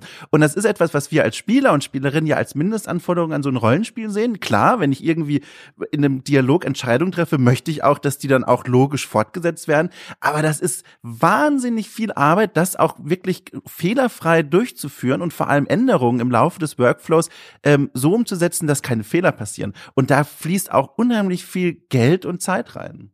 Ja, eigentlich müsste jedes Spiel noch mal ein halbes Jahr äh, Quality Assurance, also Korrektur, genau, ja ja. Qualitätssicherung bekommen, wo dann einfach nur ganz viele Leute das Spiel spielen mhm. und einfach alle Fehler ausgebügelt werden. Und wir sehen ja, ja äh, am Spielemarkt, wie in welchem Zustand die Spiele erscheinen. Dieses halbe Jahr passiert dann in der Regel nach Release und wird dann eben mit den Updates nach und nach gefixt, weil mhm. eben so eine Art von Polish während der reinen Produktionsphase fast nicht möglich ist. Es sei denn, man ist eben wirklich so eine Firma mit so einem Multimillionen-Seller, dass man sagen kann, oh Gott, äh, erscheint unser Spiel halt ein Jahr später, macht uns auch nichts aus äh, und das verkauft sich eh wie geschnitten Brot, also können wir jetzt schon die Zeit investieren. Aber das ist die totale Ausnahme. Und soweit ich das jetzt hier von äh, Owlcat Games sehe, das ist keine Firma, die sich erlauben kann, einfach nochmal ein Jahr dran zu hängen in Absprache mit dem Publisher.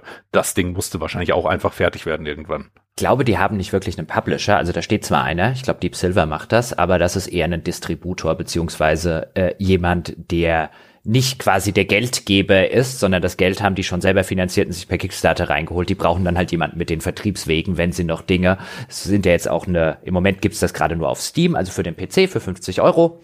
Ähm, soll allerdings nächstes Jahr noch eine PS4 und eine Xbox One Fassung erscheinen. Und für all solche Sachen, auch sowas wie Pflege von Steam-Seiten und Co., holt man sich halt gerne Leute, dazu Publisher dazu, die sich mit sowas auskennen, deren Expertise das ist. Das heißt halt noch lange nicht, dass der Publisher zum Beispiel in dem Fall die Entwicklung bezahlt hat. Ich glaube, das haben hier die Entwickler zum erheblichsten Teil, wenn nicht gar zum vollständigen Teil äh, selbst gemacht. Aber ich bin ja, bin ja so froh über die Diskussion zwischen euch beiden gerade. Das war so meine Hoffnung in diesem Podcast, dass wir auch einen, einen Blick so ein bisschen hinter die Kulissen werfen können und unter die Haube, ähm, unter die Mutterhaube, um halt auch zu substanzieren an manchen Stellen mal, warum Dinge so sind, die wir und die ich jetzt vielleicht im Anschluss kritisieren werde, weil das bedeutet halt eben noch lange nicht ein der Autor ist inkompetent oder sonst irgendetwas, sondern der Autor hat in einer Struktur gearbeitet und andere und ich äh, sagen das ja gerne mal gebetsmühlenartig, Strukturen schaffen Ergebnisse.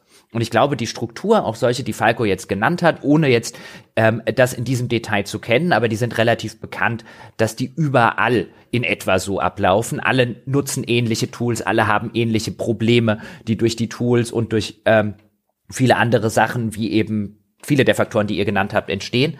Ähm, und dann kommt eben was dabei raus. Und der Hauptgrund, warum ich das Spiel nach etwa 20 Stunden abgebrochen habe, ist, ich habe die Texte nicht mehr ertragen. Ja. Diese, diese, diese ellenlange, langen, ständig wieder schwafeligen, absolut nichts sagenden Texte, die keinen Esprit hatten, die keinen Charme hatten, die keine Persönlichkeit hatten, die einfach nur da waren aus meinem Gefühl, um da zu sein. Und ich hoffe, aus der dir, aus dem, aus dem, aus dem Gespräch gerade eben, insbesondere zwischen dir, Falco und dir, Dom, ist so ein bisschen auch für den Otto normalen Menschen dort draußen, der sich noch nicht so mit Spielerentwicklung auseinandergesetzt hat oder gar wie Dom und Falco an Spielen mitgeschrieben hat, so ein bisschen klar geworden, woher das kommt. Weil ich glaube, wenn ich so eine Masse an Dialog in einer so kurzen Zeit produzieren muss, dann ist der unweigerlich, ich sag mal mit mittelmäßig, kann ich mir da echt auf die Schulter klopfen und sagen, ich habe echt was geleistet.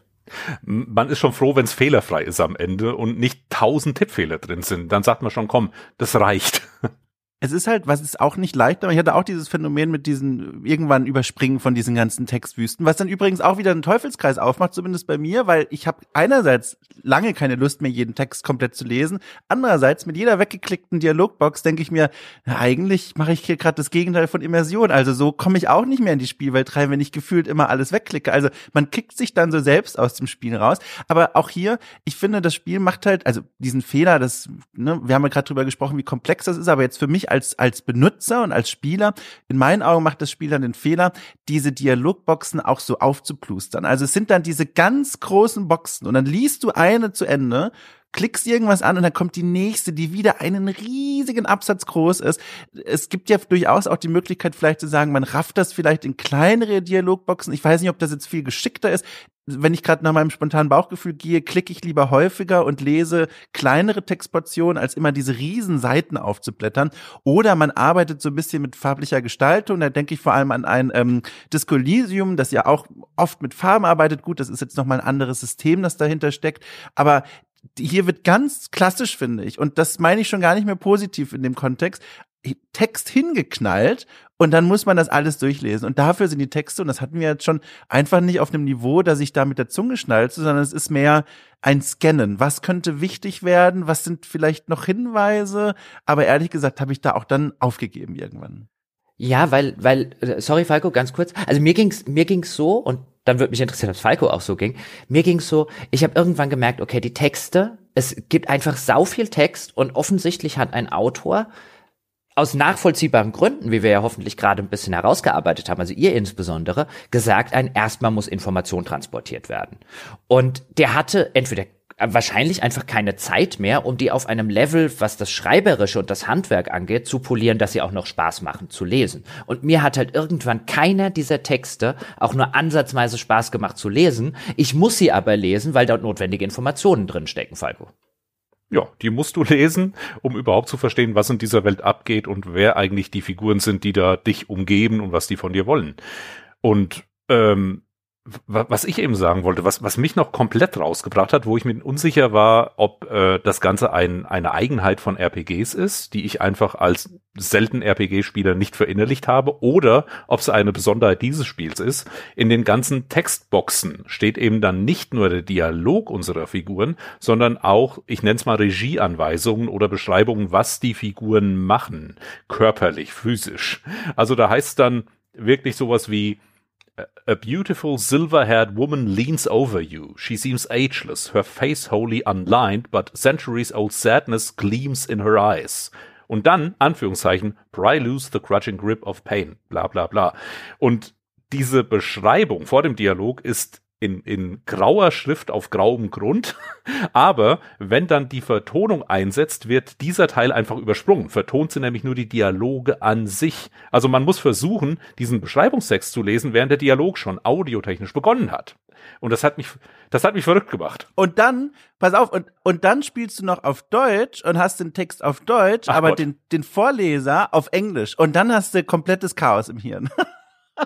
Also es hat mich verrückt gemacht. Und so allein das war eine Hürde, die mich rein formal überhaupt nicht in die Welt reingezogen hat. Dass dann die Dialoge an sich sehr, sehr plakativ waren, einfach voll auf Funktionalität runtergebrochen, äh, das hat's nicht besser gemacht. Ich habe noch ein Beispiel von den Dialogen. Ich habe mir so ein paar Sachen rausgeguckt. Man könnte fast meinen, wir, wir, wir lesen das ja gerade so ein bisschen wie ein Roman und ich hoffe, das ist eine gewinnende Perspektive, auch wenn es natürlich nicht die alleinige Perspektive ist.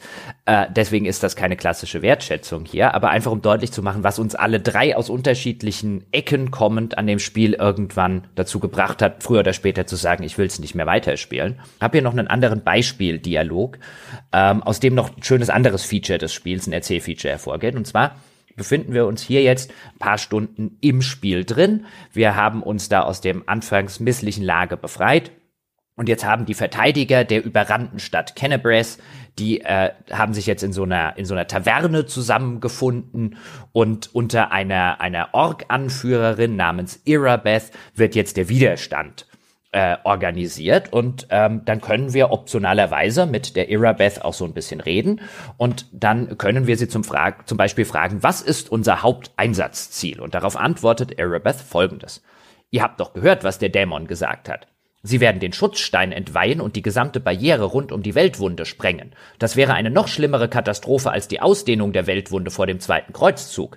Nicht nur Kennebres, sondern jede Stadt mit einem Schutzstein würde zerstört, einschließlich der Hauptstadt. Das dürfen wir auf keinen Fall zulassen. Wir werden ihn zurückerobern und sogar zerstören, falls erforderlich.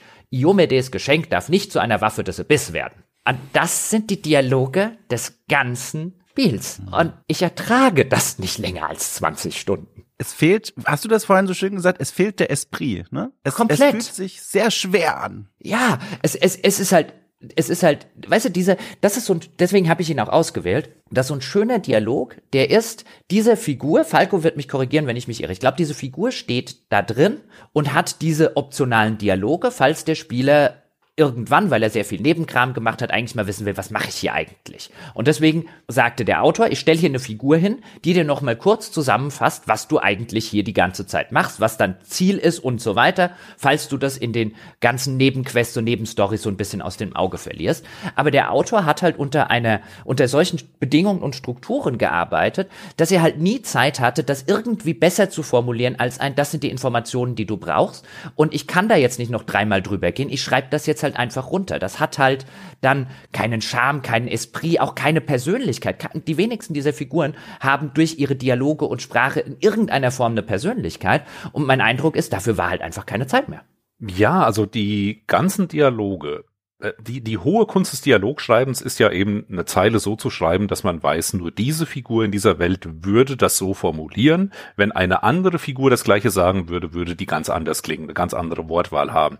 Und diese Charakterhaftigkeit, die fehlt in dem Spiel völlig. Also stellenweise, man, man muss gar nicht schauen, wer da überhaupt redet, weil es ist irrelevant und ähm, die, die Dialoge sind so trocken. Es liest sich stellenweise ein bisschen wie Fanfiction von Leuten, die gern viel Fantasy gelesen haben. Und ja, ich stimme zu Also diese Zeile ist natürlich nur da, wenn das vor allem ein nicht überspringbarer Dialog ist, ein, ein wirklich ein Dialog, wo man weiß, jeder Spieler muss durch diese Engstelle sozusagen durch und diesen Dialog lesen, ist eine gute Stelle, nochmal ganz nüchtern festzuhalten, was eben die Haupt, das Hauptziel äh, der Story ist, wo wir eigentlich hinarbeiten, bevor wir uns wieder auffasern in vielleicht vier oder fünf verschiedene Quests, die irgendwelche Subquests einfach nur oder äh, Nebenmissionen sein sollen. Und natürlich ist es dann undankbar, äh, so eine Stelle schreiben zu müssen. Äh, das kann man eben handwerklich geschickter oder ungeschickter machen. Und ja, das Zeitproblem, wie gesagt, das zieht sich da komplett durch. Was mich halt verwirrt, wenn man sich anschaut, wie das Spiel ankommt so insgesamt, das hat massig super Rezensionen. Mhm. Und wenn man danach schaut, da schreiben Leute in den Steam-Rezensionen, die Story ist wirklich brillant geschrieben.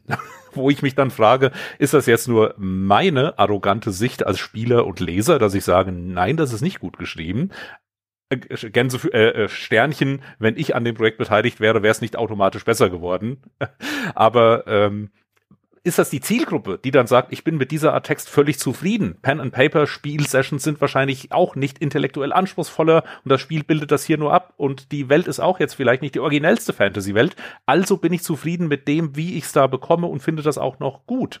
Oder ist das dann einfach nur meine Sicht, dass ich sage, naja, hätte besser sein können?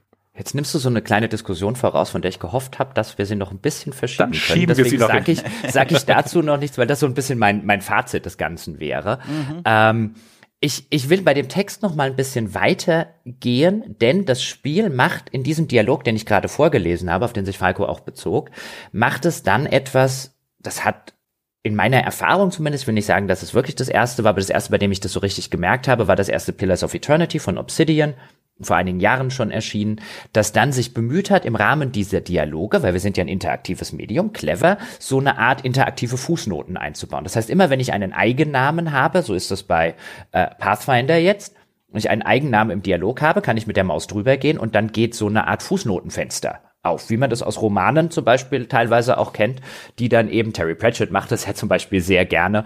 Ähm, eine Fußnote irgendwo hinsetzen und dann kann man eine hoffentlich launige, interessante und so weiter Fußnote lesen. Und wie schnell ich, ging euch das auch so in dem Spiel aufgehört habe, die Fußnoten zu lesen, ist, äh, ich glaube, schneller habe ich das bei keinem Spiel bislang getan. Oder habt ihr die erst gar nicht gelesen, meine Herren? Hab, also dieses System finde ich eigentlich auch super gut. Man kennt mhm. das von anderen Spielen aus dem Genre. Da muss ich zum Beispiel an Tyranny denken, das auch, äh, auch, auch ein Rollenspiel ist, isometrisch mhm. und auch mhm. dort werden wichtige Dinge unterlegt und dann kann man in so Toolboxes lesen. Ich erinnere mich aber auch, und du, Jochen, ja bestimmt auch aus deiner Kreuzritter-Vergangenheit, äh, Crusader Kings hat das ja auch. Mhm. Äh, super viele Texte, die man lesen muss, die das auch so aufklauen. Und ich muss auch da sagen, mir der Mehrwert in diesen Toolboxen, in diesem Spiel, also die, der Mehrwert in diesen Fußnoten, der hielt sich so gering, dass ich auch da dann sehr schnell aufgehört habe, diesen Spuren nachzugehen. Wiederum mit diesem für mich ganz schlimmen Effekt, dass ich das Gefühl hatte, ich will's nicht mitbekommen, aber das, aber gleichzeitig habe ich das Gefühl, ich verpasse was. Und auch das kickte mich nach und nach aus dieser Welt raus. Ich lese jetzt mal die Fußnote vor, die aus diesem Dialog, den wir gerade hatten, aus dem Wort Abyss entsprang. Also wir müssen verhindern, äh, dass dieser äh, Schutzstein zu einer Waffe des Abyss wird, wie uns die ähm, Verteidigerin hier sagt. Und dann kann ich mit der Maus über Abyss gehen. Und dann erfahre ich über äh, die Abyss oder Abyss, wie es im Englischen wäre, oder das Abyss. Ich glaube, auf Deutsch haben sie das draus gemacht. Mag auch richtig sein. Irgendwie mein Sprachgefühl sagt immer die, aber egal. Mag äh, englisch geprägt sein. Nee, der Abyss. Ha, da ist es ja. Der Abyss ist das Reich der endlosen Schrecken und grenzenlosen Gefahren. Seine riesigen Schluchten, die als äußere Klüfte bekannt sind, winden sich durch die Oberfläche der äußeren Sphäre. Wo die äußeren Klüfte des Abyss in Reiche wie Elysium oder den Himmel selbst münden, wüten ewige Kriege mit den himmlischen Völkern. Hier an den Rändern der abyssischen Klüfte unterhalten die Armeen des Guten ständige Feldlager und tun alles, um die Ausbreitung der Klüfte zu verhindern. Denn genau das tun sie. Die äußeren Klüfte breiten sich aus, wenn auch nur langsam. Skolaren halten dies für ein sicheres Zeichen für das Ende Ende aller Dinge. Sie glauben, dass nichts diese voranschreitende Auflösung der äußeren Sphäre aufhalten kann, und wenn ich noch ein bisschen so weiterlese, werde ich wahnsinnig.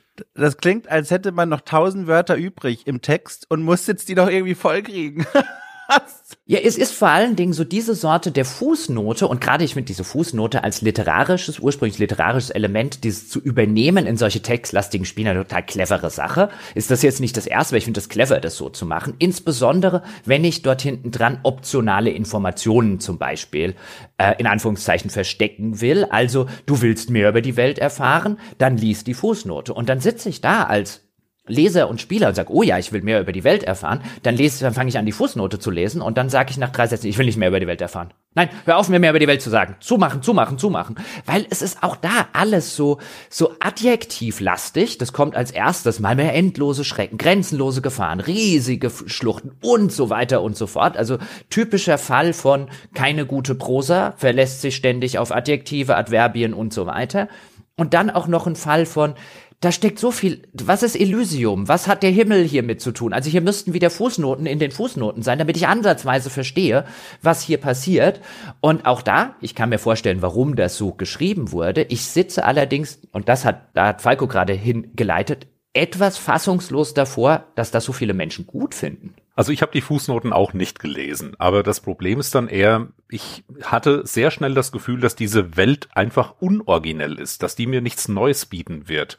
Das ist vielleicht bei den Leuten, die nicht so viel Fantasy konsumieren, anders. Die sagen dann, ja, das dockt vielleicht an an bekannten Motiven, aber das stört mich nicht und es hat genug Eigenes, dass mich das interessiert. Aber für mich als Spieler, als dieser Dämonenangriff dann begann auf dem Marktplatz und ich in so eine Schlucht geschleudert wurde und mich durch so einen Dungeon im Prinzip kämpfen musste, dachte ich schon, okay, das ist hier alles eher von der Stange.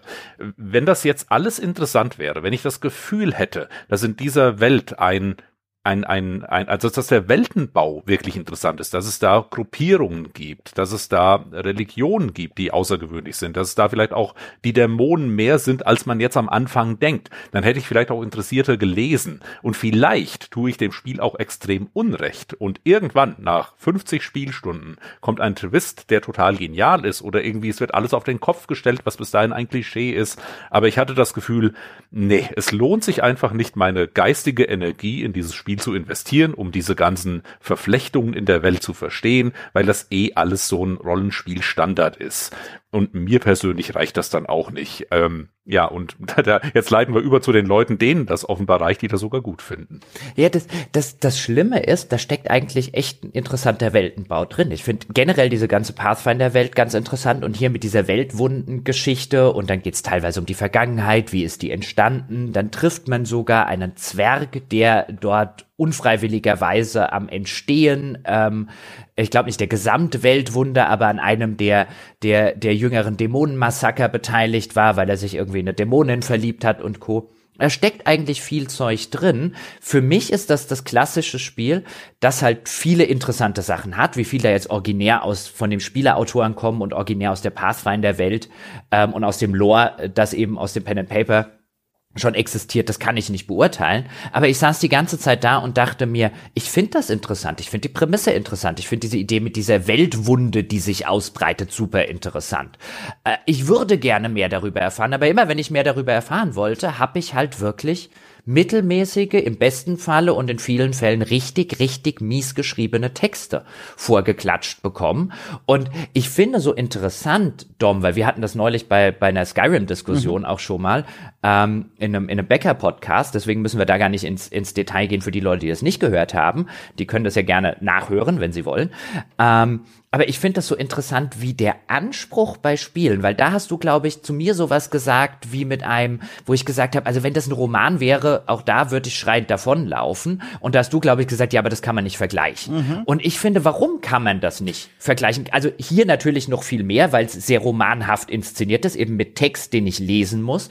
Und ich finde dieses, was man, was man, zumindest auch in einer größeren Öffentlichkeit, was man Spielen für ein mittelmäßiges Writing nicht nur durchgehen lässt, sondern das auch in Teilen der Kritik als großartig feiert, sitze ich zumindest als Liebhaber von gut geschriebenen Geschichten, egal in welchem Medium, immer wieder da und denke mir, wenn das hier auf Writing-Basis eine 87 ist, ist Planescape Torment eine 550. Äh, genau, hier finde ich, ist der Vergleich mit Literatur, mit Büchern vollkommen angemessen, weil, ähm, also in meinen Augen, weil wir machen hier gerade in diesem Spiel Pathfinder nichts anderes als ein Buch zu lesen. Wir gucken auf die Szene und lesen einfach nur Text, sogar mit Anweisungen, Regieanweisungen, die im Grunde ja auch nur Beschreibung der Szene sind. Und da finde ich, ist es, also in meinen Augen, völlig legitim zu gucken, wie macht das denn Literatur an den gleichen Stellen, weil wir haben ja hier keine Interaktionsmöglichkeiten, außer vielleicht ab und zu mal eine andere Antwort zu wählen. Aber bei Skyrim Skyrim, ohne da jetzt zu breit draufzutreten, aber bei Skyrim,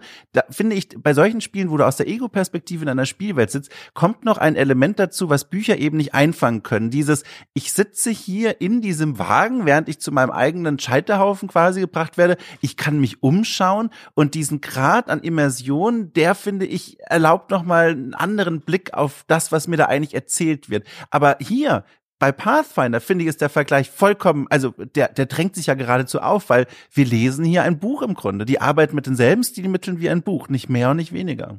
Und dann, um, um, um Falco den Ball zuzuspielen, weil, weißt du, woran mich, du ahnst wahrscheinlich, an was mich die Fußnoten erinnert haben, weil wir neulich vor ein paar Monaten den Buchpodcast mal eine Folge dazu hatten, wo wir viel über Fußnoten geredet haben. Jetzt fällt mir der Name nicht ein. jetzt bin ich mental in der Welt von Pathfinder. Da kannst du jetzt nicht mit sowas kommen. Wie hieß es noch? Ich habe das Cover Nevernight. Nevernight hieß es. Ja. Genau, Nevernight, die Nevernight äh, Chronicles, ähm, gibt's auf Deutsch und auf Englisch, falls jetzt jemand Interesse hat, ähm, ist eben eine, eine Roman-Trilogie, die uns, glaube ich, da haben wir den ersten Band im Buchpodcast gelesen, uns ganz gut gefallen hat. Also fanden wir grundsolide, nette, interessante Fantasy mit einigen sehr interessanten Kniffen. Und einer der Kniffe war, dass wir eigentlich, also kurz zusammengefasst ist es so, man stelle sich es vor wie ein Dark Fantasy äh, Harry Potter, nur dass die keine Zauberei lernen, sondern morden. Die Teenager. Also es ist quasi Hogwarts für Assassine. Das ist so ein bisschen der Grundplot. Und sehr viel in dieser Welt wird einem oder Hintergrund des, des Worldbuildings wird einem anhand von Fußnoten beigebracht und die Fußnoten sind tonalitätsmäßig völlig anders als der schon eher ernsthafte nitty-gritty äh, Roman, nämlich in so einem Terry Pratchett-Stil gehalten, mit einem Erzähler, der uns auch häufig direkt anspricht, der seine Scherzchen macht, der das alles irgendwie nicht so sonderlich ernst nimmt und unwillkürlich fragt man sich von Anfang an ein, wer ist eigentlich dieser Erzähler? Äh, dieses Ganzen. Wer schreibt da eigentlich diese Fußnoten? Da kommt doch irgendwie noch so ein Kniff. Und jetzt will ich nicht sagen, dass die Nevernight Chronicles irgendwie das das äh, äh die die die Spitze und der Gipfel der Fantasy-Literatur und so weiter sind. Die sind gute Unterhaltung, aber sowohl dort als auch was das ganz normale Writing, die Dialoge und so weiter angeht, als auch was zum Beispiel die künstlerische Arbeit mit so einem Kniff wie Fußnoten angeht, ist das so in einer völlig anderen Galaxis als das, was man in der Regel von solchen Spielen eben bekommt. Und ich sitze dann so da als jemand, der einfach alles, diese ganzen Medien, ob jetzt Filme, Spiele, Romane und so weiter, ich habe da kein, keine, keine interne Reihenfolge, aber warum, warum krieg ich sowas nicht in einem Spiel? Warum ist sowas wie hier schon gilt auch gemeinhin als eine der Speerspitzen. Wenn man jetzt kein Disco Elysium hätte, da können wir vielleicht nachher noch ein paar Takte dazu sagen, dann vielleicht gar nicht mal äh, ohne ohne eine gewisse Art von Rechtfertigung, wo man hätte und sagt, das ist halt für ein Spiel schon gut geschrieben. Aber warum ist für ein Spiel immer noch so, wenn ich das mit Romanen vergleiche und wie Dom ja gesagt hat, das hier kann man, finde ich, ziemlich gut mit Romanen vergleichen, sind die immer noch so schlecht? Oh, da habe ich, also ich finde eine Sache, die sich da geradezu aufdrängt, ist, dass ja bei, also dass Narration äh, nicht unbedingt oft bei diesen Spieleentwicklungen allererste Priorität hat, sondern es ja häufig auch erstmal um Spielmechaniken geht, um, um, um Inszenierung. Und dass das dann, glaube ich, erstmal schon da anfängt, das Problem, eine Sache des, des Schwerpunkts, weil es gibt ja einen Grund, warum wir bei Walking Simulators dann oft sagen, wow, also in den guten Fällen, die Geschichte ist interessant, die ist innovativ, die probiert sie auch mal an Themen aus, zum Beispiel What Remains of Edith Finch. Ähm, und das ist möglich bei diesen Spielen, weil dort ein Fokus gelegt werden kann auf diesen Aspekt. Und bei vielen anderen Spielen, wie hier zum Beispiel, also wie viel Budget und Zeit und Aufmerksamkeit bei bei Pathfinder ja auch schon in das Balancing geflossen ist, für die ganzen tausend Fähigkeiten und all diese Dinge. Ich finde, das ist fast unvermeidbar, dass dann die Qualität der Texte auch durch die Bedingungen, die wir gerade beim Produktionsflow besprochen haben, eine niedrigere ist und dass dann quasi das Publikum gelernt hat, das ist meine These, andere Maßstäbe anzusetzen als bei Literatur. Ja, und die Produktionsumstände sind ja auch völlig anders. Ja. Bei einem Buch hast du logischerweise den Text und der ist das Produkt am äh, letzten Endes. Und der ganze Workflow von der ersten Idee, vom Schreiben bis hin zu dem Buch, das dann erscheint, da sind auch nur Leute beteiligt, die nur an der Story und den Texten arbeiten, sonst an nichts anderem. Also alle Lektorinnen und Lektoren, Korrektorat und so weiter. Bei einem, selbst bei einem Film, wenn man sich das vergegenwärtigt, da steht am Anfang auch immer erst ein Drehbuch, das dann x-mal überarbeitet dargestellt werden kann. Und dann fängst du vielleicht an, ein Storyboard zu machen und dann merkst du beim Entwickeln des Storyboards, äh, ah, an der Stelle kann ich vielleicht am Drehbuch noch was verbessern, wenn wir die Einstellung hier so und so planen. Und das ist noch lange alles vor den eigentlichen Dreharbeiten, wo dann auch wieder Dialoge vielleicht improvisiert und verbessert werden können. Äh, und bei einem Spiel machst du eben alles gleichzeitig. Da hast du eben den Text als auch nur ein Asset von vielen, das einfach auch in einer viel höheren Menge, was wir eben schon festgestellt haben, entstehen muss. Und da gibt's eben kaum mal den Fall, dass dann ein Lektorat ausführlich nur an den Dialogen arbeiten kann, um das vielleicht zu perfektionieren. Das ist einfach rein vom Produktionsaufwand nicht stemmbar. Und welche Folgen das dann eben hat, das sehen wir dann. Jetzt könnte man ja sagen, warum werden dann nicht einfach professionelle Autorinnen und Autoren genommen und die arbeiten an den Spielen dann? Ja, das Problem ist, dann müssen sie eben diese genannten drei Jahre lang exklusiv alle Texte schreiben für dieses Spiel. Und zwar wirklich alle Texte. Also alle Eventualitäten, die in so einem komplexen Rollenspiel wie Pathfinder vorkommen können. Äh, alle Fälle für verschiedene Klassen, für verschiedene Varianten, die entstehen können.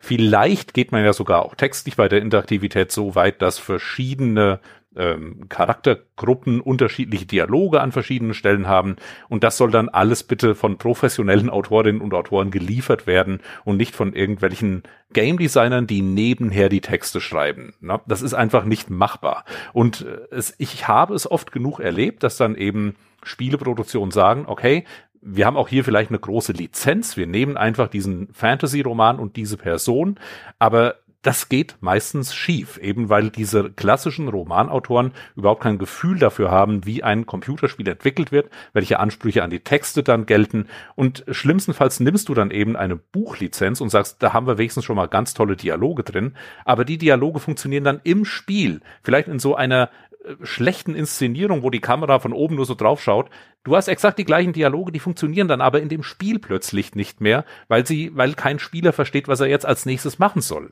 oder wie zur nächsten Mission übergeleitet wird. Und dann werden die Dialoge angepasst und überarbeitet und sie verlieren dabei automatisch jeden Charme.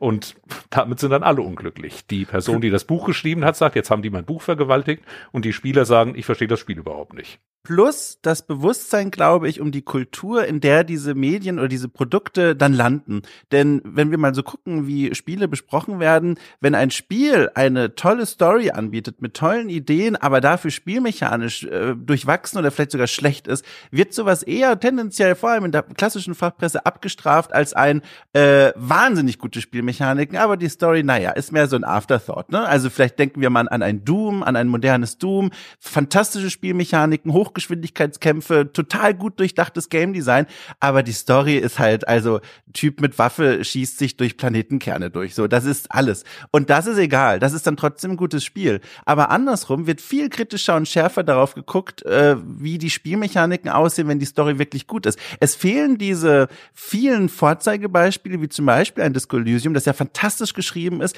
Aber selbst das hat ja wirklich originelle Spielmechaniken mit dieser Psyche und dieser Entscheidungsfreiheit, die darauf resultiert. Also mit anderen Worten, es gibt, glaube ich, da draußen diese fantastischen Narrative Designer. Das ist ja sogar eine eigene Berufsklasse, die dafür verantwortlich ist, nicht nur Texte zu schreiben, sondern auch sich ums Narrative Design zu kümmern. Also mit den Entwicklerinnen und Entwicklern zu sprechen und zu sagen, wie können wir denn meine Texte auch so einbauen, dass sie beim Spielen auch noch Sinn ergeben und Spaß machen. Die Menschen gibt es ja da draußen. Aber ich glaube auch bedingt, das ist der Punkt, den ich noch hinzufügen wollte, durch die Rezeptionskultur ist das immer noch ein Aspekt der Spielentwicklung, der eher nachrangig behandelt wird. Das glaube ich auch und ich glaube vor allen Dingen, ähm, es liegt, du hast ja schon einen guten Punkt aufgemacht, es liegt daran, dass ich glaube vielfach der Anspruch eigentlich ein anderer ist als an diese besonders gut geschriebene Story und so weiter, sondern das, und das, das merkt man, ich muss andersrum das, das, das Pferd aufzäumen. Ich habe jetzt extra nochmal in Vorbereitung auf den Podcast in die aktuelle Early Access Fassung von Baldur's Gate 3 reingespielt Das wird ja von Larian gerade entwickelt, also von den Leuten, die eben Divinity Original Sin äh, gemacht haben und die jetzt mehr oder weniger ihr Spielkorsett nehmen, dem ein Dungeons and Dragons und eine Baldur's Gate Lizenz anziehen und ein recht ähnliches Spiel dazu machen. Und ich finde, im Vergleich schon die Early Access Fassung von äh, Baldur's Gate 3 im Vergleich zu der Release Fassung von von Pathfinder ist ein ich will nie wieder sowas wie Pathfinder spielen und das liegt an der Präsentation von Story und so weiter, weil Baldur's Gate 3 hat Dialoge. Hat das einer von euch schon mal gespielt in ja. der Early Access Fassung? Ja. Und da haben wir doch einen Podcast gemacht, Jochen, ganz toll. Stimmt. Ja. Stimmt. Ja, der, ja. der war super. Wann, ja, haben wir, haben wir toll gemacht. Ja, ich erinnere mich, als wäre es gestern gewesen. Ja. Äh, aber ja, stimmt, wir hatten, wir hatten irgendwie so eine, so eine Viertelstunde oder so. Ist ja auch schon ganz schönes Stückchen her, ja. Genau. Aber du weißt ja noch, wie die Dialoge dort funktionieren. Mhm. Also das sind ja wirklich, die bemühen sich so ein bisschen, das wie bei Mass Effect und Co. zu machen. Also, dass ich jemandem ins Gesicht gucke und dass das vielleicht animiert ist und dass ich vielleicht eine, ähm, eine, eine gewisse Inszenierung habe, eine gewisse filmische Inszenierung und Co. Ähm, und das hilft schon mal ungemein, weil diese Dialoge bei, bei Pathfinder allein von dieser Inszenierung, häufig sind die Texte in Baldur's Gate 3 gar nicht so viel besser. Aber zum Beispiel alleine die Tatsache, viele Texte zum Beispiel im Pathfinder sind nicht vertont und die, die vertont sind, sind englisch vertont und sehr mittelmäßig englisch vertont. Da gibt's echt viele mittelmäßige Sprecher. Und auch gerade bei sowas merkst du halt die interaktiven Möglichkeiten, die halt das Medium Videospiel hat, die das Medium Buch jetzt zum Beispiel nicht hat. Klar, ich kann es dann wieder als Hörbuch und so weiter, aber das ist dann eigentlich wieder ein anderes Medium, das ich auf eine völlig andere Art und Weise konsumiere. Und ein Spiel kann mir halt diese Möglichkeit geben, ähm, quasi diese filmische Weise, was ich kann auch in einem Film was lesen, ähm, äh, ich kann was hören, ich kann was sehen und ich kann noch interaktiv tätig werden. Und da finde ich diese Weise, wie das Baldur's Gate, was zum Beispiel in den Dialogen macht, viel besser, weil selbst wenn der Dialog mittelmäßig ist, besteht halt immer noch den Shot, ein guter Sprecher, reißt den noch mal eine Runde raus. George Lucas kann ein Liedchen davon singen, dem hat ja Harrison Ford damals berühmtermaßen gesagt, George, die Scheiße kannst du vielleicht schreiben, aber die kann keiner sagen. Und dann hat's Harrison Ford trotzdem hingekriegt. äh, und diese, diese, diese Möglichkeiten des Mediums, gerade im Geschichtenerzählen, bei einer Geschichte mit 800.000 Wörtern, die so ewig und drei Tage dauert, wie bei diesem Spiel, da sitze ich heute selbst als Liebhaber dieses Genres, ja, der das quasi schon rauf und runter gedattelt hat, als die meisten der heutigen Liebhaber dieses Genres noch mit der Trommel um den Christbaum gerannt sind und sage, ich habe echt genug von dieser Art, diese Rollenspiele zu inszenieren. Das ist kreativer Stillstand ähm, auf dem Niveau von vor 20 Jahren. Können wir uns bitte weiterentwickeln als Genre? Ich will nicht sagen, um Gottes Willen, niemand darf diese Spiele mögen oder die sollen nicht mehr gemacht werden. Ich sage lediglich ein, diese Anspruchslosigkeit, mit der wir an die Sorte Spiel rangehen und mit der wir völligen kreativen Stillstand in einem Genre akzeptieren, würden wir zu Recht bei allen AAA-Entwicklern ankreiden. Aber jedes Far Cry ist kreativer und origineller als das. Hm. Und das will was heißen. Also, ich wollte jetzt dir Jochen da, äh, Jochen Falco nicht reinspringen, nur ganz kurz dazu. Ich bin da voll bei dir. Ich bin ja auch nur, aber auch froh gleichzeitig, dass jetzt so Spiele wie Pathfinder, also, ne, Gott sei Dank gefällt es Leuten da draußen, ist alles in Ordnung. Aber ich bin froh, dass Spiele wie Pathfinder nicht diese kreative Pipeline, diese Weiterentwicklung des Genres blockieren, wie so ein dicker Stöpsel, weil nur Spiele wie sowas rauskommen, sondern zum Glück zum Glück gibt es ja diese anderen, ne? Also ein Divinity, das jetzt ja. von der Inszenierung hier sehr ähnlich ist, ne? Aber trotzdem mit Esprit geschrieben ist, mit Leichtigkeit. Und wir, es, wir müssen ja gar nicht aufzählen. Es gibt so viele andere Beispiele zum Glück. Aber trotzdem, Jochen, genau wie du auch, dann erst recht sitze ich über einem Pathfinder Wrath of the Righteous und staune. Also wieso ein Reptil heute noch existieren kann und so geliebt wird. Ich staune. Also, dass es geliebt wird und existiert, wundert mich nicht. Mich wundert nur die teilweise, die, die teilweise Unkritik, die daran äh, angesetzt wird. Ja. Also dieses Spiel wäre auch im Jahr 2001 ein 70er gewesen, bestenfalls. Das ist schlechter als Arcanum, das ist schlechter als Planescape Torment. Mhm. In den Dingen, das ist schlechter als Baldur's Gate zum Beispiel, ist schlechter als Fallout 1 und 2. Also in den Dingen, die auch damals Menschen wie mir wichtig waren, nämlich zusätzlich zu einem komplexen Kampf- und Charaktersystem auch eine richtig coole Story mit interessanten Figuren und interessanten Dialogen. Da stinkt das gegen jedes einzelne Vorbild wirklich massivst ab. Und dass das in einer auch breiteren Öffentlichkeit, bei, bei einer Kritik quasi gar keine Rolle zu spielen scheint, das verwundert mich insbesondere als Liebhaber der damaligen Zeit. Manchmal ist man ja als Fan von etwas, geht man vielleicht kritischer mit der Sache um. Und hier wundert mich die völlig fehlende Kritik an dem Ganzen. Ich kann schon schon verstehen, historisch, es gab so lange nichts in der Hinsicht zu spielen und jetzt bekommt man das endlich mal wieder. Und so ging es mir mit den ersten Spielen auch. Wahrscheinlich habe ich einen Pillars of Eternity 2 und Co. Ähm, äh, auch zu gut davon kommen lassen in meiner Besprechung damals. Einfach, weil ich noch nicht an dem Punkt gewesen bin, wo ich gesagt habe, euer Stillstand nervt mich. Und auch da im Vergleich dazu ist jetzt nicht so, als wäre ein Wasteland 3, das hatten wir ja mal besprochen in der Wertschätzung, mhm. Dom, als wäre das jetzt der Gipfel ähm, der modernen äh, Oldschool-Rollenspielkunst, aber die machen so viel Originelleres, so viel ja. Witzigeres, so viel Kreativeres in fünf Minuten als hier in 20 Stunden. Ja. Und das wird einfach nicht, finde ich, offen gestanden auch von, von einer Öffentlichkeit nicht genug gewürdigt. Ja, Steam-Reviews anzünden, leite ich daraus ab. Was soll das?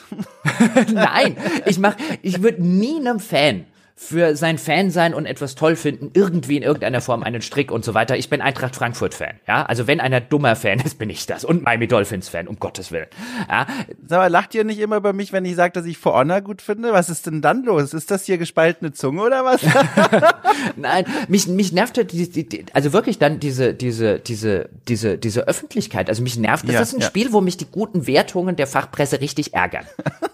Die ärgern mich, weil, weil sie Vorschub leisten einer Entwicklung, die ich falsch finde. Die guten Wertungen sollte sowas wie eine Wasteland 3 kriegen. Die guten Wertungen mhm. sollte sowas wie, ähm, wie eine Disco Elysium kriegen. Das auf jedem Planeten besser geschrieben, also um, um, um Galaxien. Die finden sich nicht mehr in der gleichen Milchstraße, die beiden Sachen, was das Writing angeht.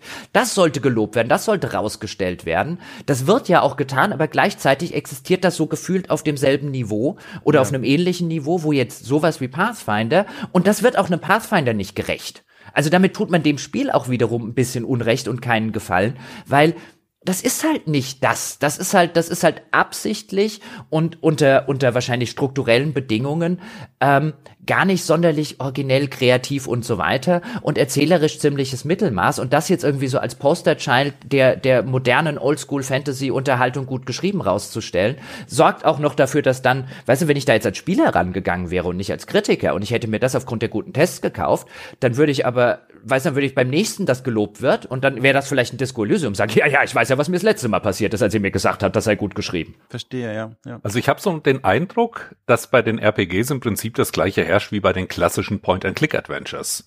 Da gibt's viele Leute, die sagen, ich möchte das exakt so mit dieser alten Mechanik von damals und ich freue mich über jeden neuen Titel, der halbwegs kompetent ist. Meine Ansprüche sind dann automatisch auch ein bisschen geringer. Ich möchte keine, keine riesigen Innovationen und fertig. Und wenn dann ein Spiel, das trotzdem wagt, äh, das, äh, so die, die klassischen Prinzipien aufzubrechen, sehe ich das vielleicht sogar eher kritisch, als wenn ein Spiel mir genau das gibt, was ich erwarte.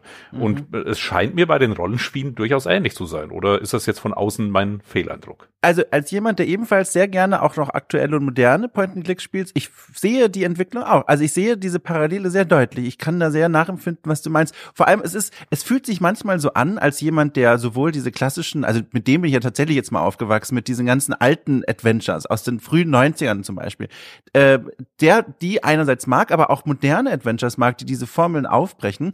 Mir kommt manchmal vor, diese also explizit positiven Reviews für diese äh, Spiele, die heute erschienen sind, aber sich an alten Vorbildern orientieren, fast schon wie so ein Biss, so ein Biss in, in Richtung von Menschen wie mir, die so sagen, nein, Siehste, wir brauchen diesen modernen Quatsch nicht. Das kann alles wie früher sein. So fühlt sich das manchmal an. Weißt du, Falke, was ich meine? So ein, wie so ein Schlag irgendwie. Ja, so ein bisschen auch der Vorwurf nach dem Motto, du, ja, spiel, genau. du spielst heute noch klassische Point-and-Click-Adventures, ja. oh mein Gott. Und wenn, wenn ich dann, äh, Jochen und ich hatten hier ja beim Games-Podcast auch über Unavowed gesprochen. Ja, das ja. Äh, war ja auch ein klassisches Point-and-Click-Adventure mit ein paar Neuerungen, wo ich dann eigentlich auch so der Meinung war, die Neuerungen, auf die hätte ich persönlich auch verzichten können. Und da waren wir auch bei der, bei der Qualität der Texte nicht ganz einig, ob die jetzt äh, gut ist oder nicht. Ne? Also die Diskussion ist im, im Prinzip immer die gleiche und mit welchen Erwartungen man dann auch sowas ran angeht. Ja. Und ich, ich kann schon, ein Teil von mir kann auch nachvollziehen, warum Leute Pathfinder jetzt begeistert spielen. Ich frage mich halt nur, sind das, sind das überwiegend die alten Fans, die sich freuen, wieder genau sowas zu bekommen? Oder sind das teilweise auch ganz neue Fans, Teenager oder um die 20-Jährigen, die sowas in den letzten Jahren einfach noch nie so in der Form gesehen haben und jetzt erst zu dem Genre finden? Ich vermute, das sind eher weniger die Leute. Aber Point-and-Click-Adventures sind ein super Beispiel, Falco, weil auch da würde ich sagen, ich habe kein Problem heute noch ein Point-and-Click-Adventure zu spielen.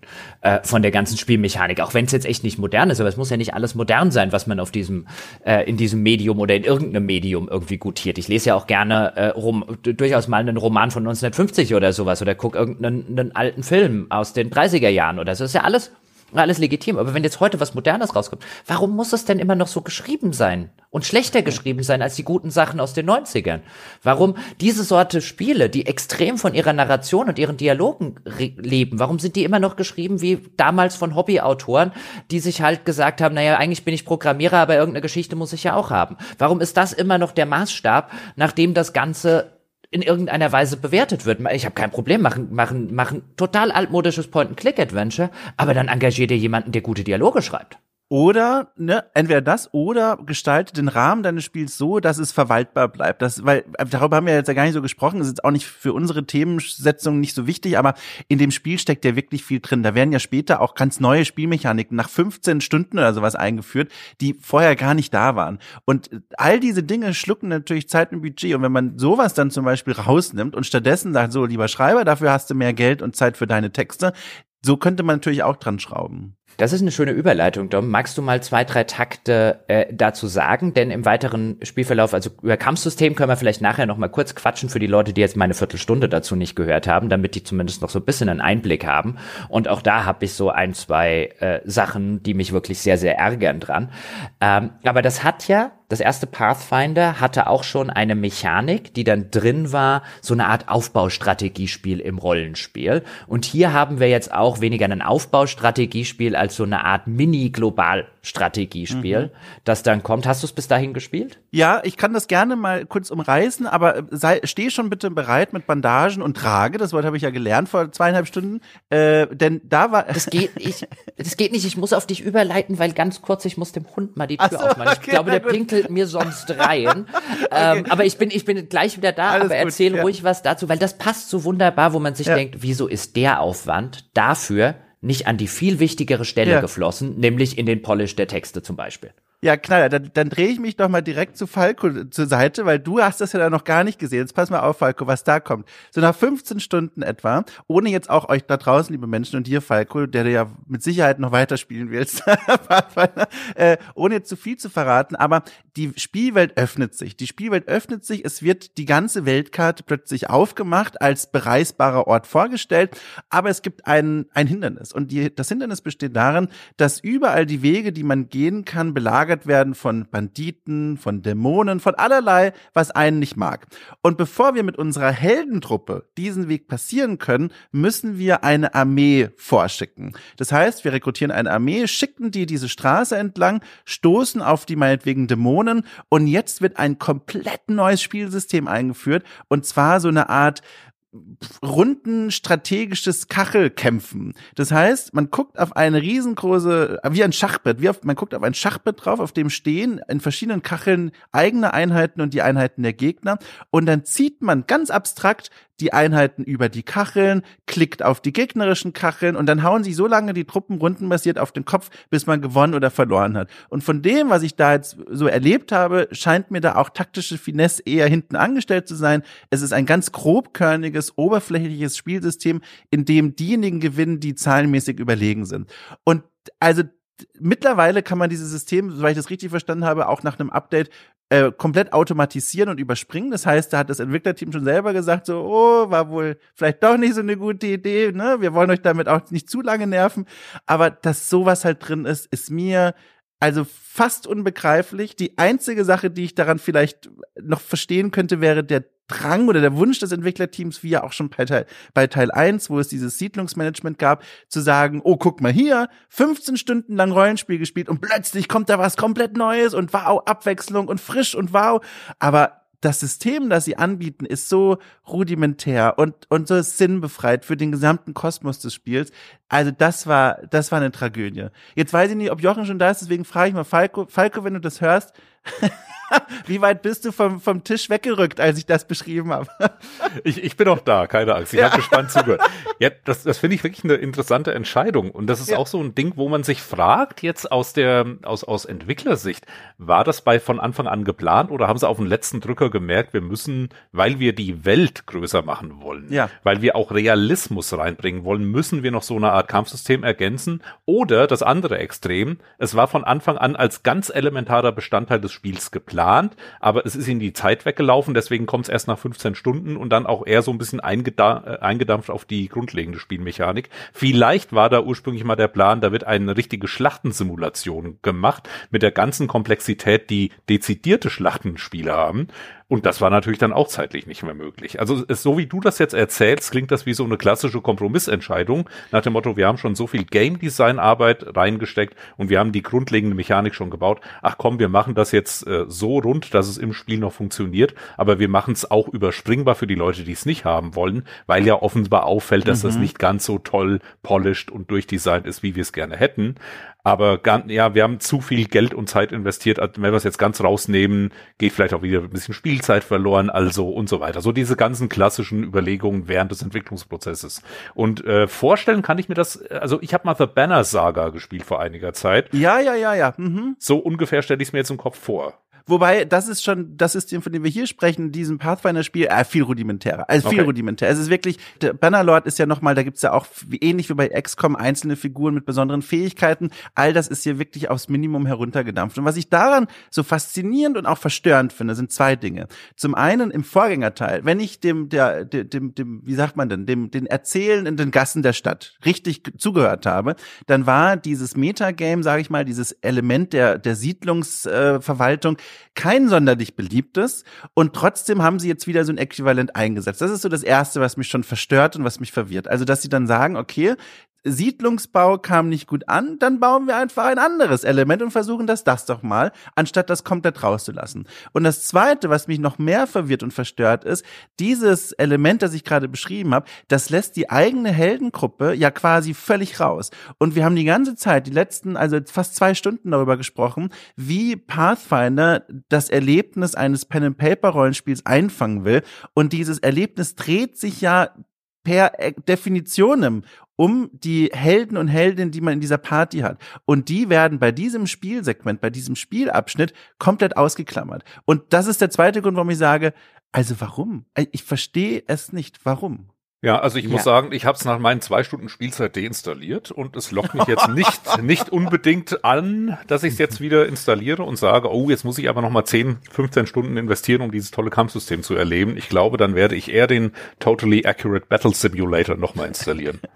Ich, ich finde, das ist so ein schönes Beispiel dafür, dass Spiele häufig zu groß, zu umfangreich, zu ambitioniert sind und am Ende dadurch schlechter werden, als sie sein könnten und als sie sein müssten. Und das trifft jetzt um Gottes Willen nicht nur auf dieses Beispiel äh, zu, sondern wir hatten das auch häufiger auch schon in, in anderen Podcasts, dass da einfach zu viel drin steckt, zu viel Zeug gemacht ist, zu viel verschiedene Systeme, zu viel verschiedene Gaming-Mechaniken, die dann auch noch reingepackt werden äh, müssen. Und ich finde, wenn man das zum Beispiel eben mit sowas wie Disco Elysium vergleicht, ähm, dann sieht man, Disco Elysium konzentriert sich auf eine Sache, mhm. nämlich auf Dialoge und das Geschichtenerzählen aus Dialogen und die Spielwelt, die schön bizarr und interessant ist aus Dialogen. Das hat ja noch nicht mal wirklich ein Kampfsystem, Disco Elysium. Disco Elysium hat eigentlich, wenn wir ehrlich sind, sehr, sehr wenig Gameplay und lässt das aber absichtlich weg, um das um dafür Zeit nämlich anzuhaben und das gut zu machen und sich darauf zu konzentrieren auf das eine Feature. Was ist unser Feature? Was können wir besser als alle anderen?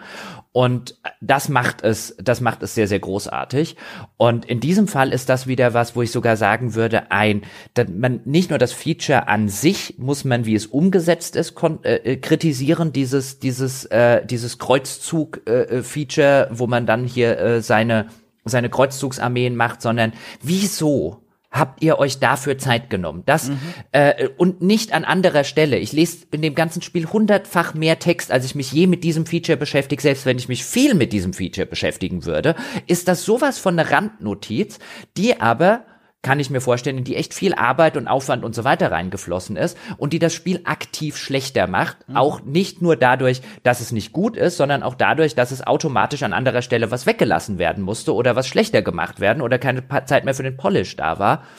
Und auch das ist was, wo ich finde, wo es so eine öffentliche Aufmerksamkeit geben sollte und die, die, die, die Menschen dort draußen auch mehr ähm, wissen sollten darüber und dass man es ihnen eben insbesondere halt auch als Presse zum Beispiel mehr sagen sollte, ist halt ein, das war wahrscheinlich keine gute Idee. Das führt unterm Strich eben zu Dingen, die wir im Laufe dieses Podcasts jetzt äh, äh, besprochen haben. Und es gibt einen Grund, warum solche Spiele wie Disco Elysium zum Beispiel jetzt so herausragend sind oder einen What Remains of Edith Finch zum Beispiel oder viele andere Sachen, die da immer wieder genannt werden beim modernen Geschichten erzählen im Rahmen dieses Mediums, weil die sich halt auf das konzentrieren, was sie, was ihre künstlerische Vision ist und was sie machen wollen und was sie richtig, richtig gut können und sich dafür halt auch die Zeit nehmen. Und äh, hier ist das halt leider so ein Fall von, wieso stecken Features X und Y drin? Ähm, ein anderes Beispiel wäre der Rundenkampf der drin ist. Ich finde das Rundenkampfsystem in meiner in meiner Viertelstunde, die ich dazu gemacht habe, die sowieso etwas wohlwollender ist als dieser Podcast hier für die ganzen Pathfinder-Fans dort draußen. Ähm, es ist bestimmt nicht alles schlecht an dem Spiel, um Gottes Willen. Wir haben jetzt halt eine ne gewisse Perspektive äh, gewählt und auch uns jetzt ein bisschen dazu entschieden, auch einfach mal die negativen Punkte eines Spiels äh, herauszuarbeiten, das überall sonst dort draußen über den grünen Klee gelobt wird. Ähm, da ist um Gottes Willen nicht alles schlecht. Also zum Beispiel das Echtzeitkampfsystem, das klassisch wie Baldur's Gate zum Beispiel funktioniert. Also die Schlacht beginnt und alle unsere bis zu sechsköpfigen Gruppenmitglieder ähm, agieren in Echtzeit. Quasi das Programm würfelt in Echtzeit aus im Hintergrund ein. Hat der Treffer, äh, hat meine Figur den, den, Gegner, den Gegner getroffen? Ja, nein. Dann hat der Gegner nach so und so vielen Sekunden, Millisekunden, was auch immer, schlägt dann der Gegner zu. Hat er getroffen? Ja, nein. Ist mein Ausweichwert? Hat der funktioniert? All das läuft in Echtzeit im Hintergrund ab dass äh, dieses System funktioniert gut. Das funktioniert genauso gut wie in Baldur's Gate zum Beispiel. Ähm, ich spiele das einfach nur nicht gerne und das ist jetzt kein Kritikpunkt am Spiel, aber ein waschechter Kritikpunkt am Spiel ist zu sagen, wir haben aber noch ein Rundensystem und das Rundensystem ist scheußlich. Das ist richtig schlecht, wenn man es mit anderen äh, Rundensystemen, wie jetzt zum Beispiel einem Wasteland, äh, vergleicht oder halt auch, um Gottes Willen, sowas wie XCOM und so weiter darf man dort gar nicht erst nennen. Das hat halt, das ist die rudimentärste Funktion, auch da wieder komplett auf, nur auf Funktionalität getrimmt. Und ja, man kann sagen, es funktioniert im Sinne davon, wenn ich den Rundenmodus schalte, stürzt das Spiel nicht ab, aber der Rundenmodus macht keinen Spaß, der Rundenmodus hat keinerlei taktischen Anspruch, der Rundenmodus sorgt dafür, dass ich viele Dinge, die ich wissen sollte, in einem vernünftigen Rundensystem, zum Beispiel, wohin kann sich denn eigentlich der Gegner bewegen? Ähm, wenn ich meine Figur jetzt nach da bewege, kommt der Gegner dran oder kommt der Gegner nicht dran? Kommt er in Nahkampfreichweite, kommt er in Reichweite seiner Fernkampfattacken, kommt er in Reichweite seiner Zaubersprüche? All das weiß ich nicht, das ist alles Trial and Error. In jedem Kampf wieder aufs Neue. Das ist ein richtig schlecht umgesetztes Rundensystem und niemand redet drüber da sitze ich auch wieder da und denke, lass doch das Feature einfach weg. Das Feature existiert offensichtlich nur, damit man es in eine Feature-Liste schreiben kann. Und Leute sagen, ist ja schön, dass das ein Rundenkampfsystem hat. Und ich finde nicht schön, dass das ein Rundenkampfsystem hat. Ich fände es schön, wenn es ein gutes Rundenkampfsystem hätte. Ich finde das erstaunlich. Äh, ich bin ja kein Game Designer oder so, aber ich denke, sowas wie ein Rundenkampfsystem hat man in so vielen Spielen im Laufe der Jahre schon erlebt, dass es eigentlich nicht äh, kompliziert sein sollte, ein funktionales, einfaches Rundensystem aufzubauen, mit dem alle zufrieden sind sind? Oder unterschätze ich da die Komplexität von sowas? Ich glaube, was du unterschätzt, ist ein, wenn du gleichzeitig und das wollen die Sorte Spiel, ja eben weil sie sich an sowas wie Baldur's Gate sehr gerne orientieren, die wollen dieses pausierbare Echtzeitsystem haben. Und wenn du das pausierbare Echtzeitsystem willst, ist es, glaube ich, extrem schwierig, dazu ein vernünftiges Rundensystem zu bauen, in der, zwischen denen du hin und her wechseln kannst. Weil für ein vernünftiges Rundensystem zum Beispiel muss ich eigentlich das Ganze in Hexfelder, Kacheln und so weiter aufteilen können, die mir dann wahrscheinlich wieder im Weg sind, wenn das dem Ganzen zugrunde liegt für ein vernünftiges Echtzeitsystem. Also mir wäre gar kein Spiel bekannt, dass das jemals gut hinbekommen hätte, beide Systeme zu verheiraten, im Sinne dessen, dass man einfach nahtlos zwischen beiden hin und her schalten kann. Ähm, das, das geht eigentlich immer gewissermaßen schief, meistens zu Kosten des, äh, des Rundenkampfsystems, ähm, weswegen man sich dann oder weswegen ich mich frage, warum macht man sich da überhaupt die Mühe? Und andererseits gibt es dafür eine einfache Erklärung. Die, also es wird ja als was Positives wahrgenommen, auch wenn es als Feature äh, als eigenständiges Feature halt einfach nicht gut ist. Ja, Spieleentwicklung ist halt ganz oft auch Enthusiasmus für eine tolle Sache. Also nach dem Motto, und dann entwerfen wir eine Fantasy-Welt mit einer ganz viel äh, verzweigenden Geschichte und vielen interessanten Charakteren. Oh, und dann machen wir noch ein Rundenkampfsystem und dann machen wir so einen globalen Strategiemodus. Und dann geht's drum, wie werden die Ressourcen aufgeteilt auf die einzelnen Elemente und wie soll das alles zusammenkommen. Und das sind dann eben diese 90 Prozent der Entwicklungszeit, die einfach nur wehtun tun und anstrengend sind und wo dann wahrscheinlich auch Crunch-Time irgendwann äh, nötig ist. Und am Ende stellt man fest, es passt doch alles nicht ganz so zusammen, wie wir es uns vor zwei Jahren äh, überlegt haben. Und dann geht das Cutten los. Wir müssen das hier vereinfachen, wir müssen das da anpassen und dann entsteht so ein Hybridwesen irgendwie in der Hoffnung, dass es vielleicht doch noch genug Publikum findet. Publikum hat es ja gefunden offensichtlich und äh, aber es ist keine echte Originalität hm. dadurch entstanden, sondern mehr, so wirkt es auf mich, mehr ein, ein einziges einziger großer Kompromiss an allen Fronten. Du hast ja auch noch zum Beispiel so einen anderen Fall. Der einzige Grund, warum ich in einem Pathfinder, in einem Pillars of Eternity, wie sie nicht alle heißen, Texte immer noch lesen muss, die einen winzigen Bruchteil des Bildschirmes in Anspruch nehmen, äh, dort in einer winzigen, vergleichsweise winzigen Dialogbox, in dem das Größte auch noch irgendwelche Porträts sind, ich also gewissermaßen das, was ich zu 90 Prozent in diesem Spiel mache, oder hier jetzt vielleicht zu 80 Prozent, nämlich Texte lesen, auf die denkbar ähm, schlechtestmögliche UI-Weise tue, ist einfach nur, weil es früher auch schon so war. Das ist so ein, so ein typischer Fall von, das haben wir schon immer so gemacht, bei dem auch da wieder, und ich sitze dann davor und sage, ich will das nicht mehr haben. Das geht viel, viel besser. Da gucke ich jetzt zum Beispiel in Richtung von einem Baldur's Gate 3 die zumindest gute Ansätze in die Richtung trotz Oldschool-Rollenspiel-Korsett haben. Und auch da sitze ich da, das muss man doch bitte kritisieren. Warum lassen wir das denn den Spielen äh, immer durchgehen? Weil dann kriegen wir es ja immer weiter so. Und es geht doch deutlich besser. Also es muss mich doch kein Mensch mehr heute im Jahr 2021 dazu zwingen, in einem solchen Spiel 800.000, eine Million Wörter und so weiter in solchen Textboxen zu lesen. Also auch Disco Elysium macht das ja nicht viel besser in der Hinsicht. Und warum ist das kein Kritikpunkt? Das geht doch, also warum, warum diese Krücke aus dem Jahr 1997 immer noch wie, wie gutes Geschichten erzählen, was das UI-Design der Darstellung von Texten angeht, feiern? Ja, verstehe ich nicht. Ja, also ich bin da auch ratlos. Es gibt dem ja auch keinen Mehrwert, wenn man sich da anguckt, was, also der, die Textbox erlaubt, dass man während des Lesens im Hintergrund die Szene weiterhin sehen kann. Aber gerade in einem Pathfinder, da ist ja nichts. Man, man sieht eine Szene, nehmen wir mal eine Taverne und das ist schon eine der vorteilhafteren Gegenden.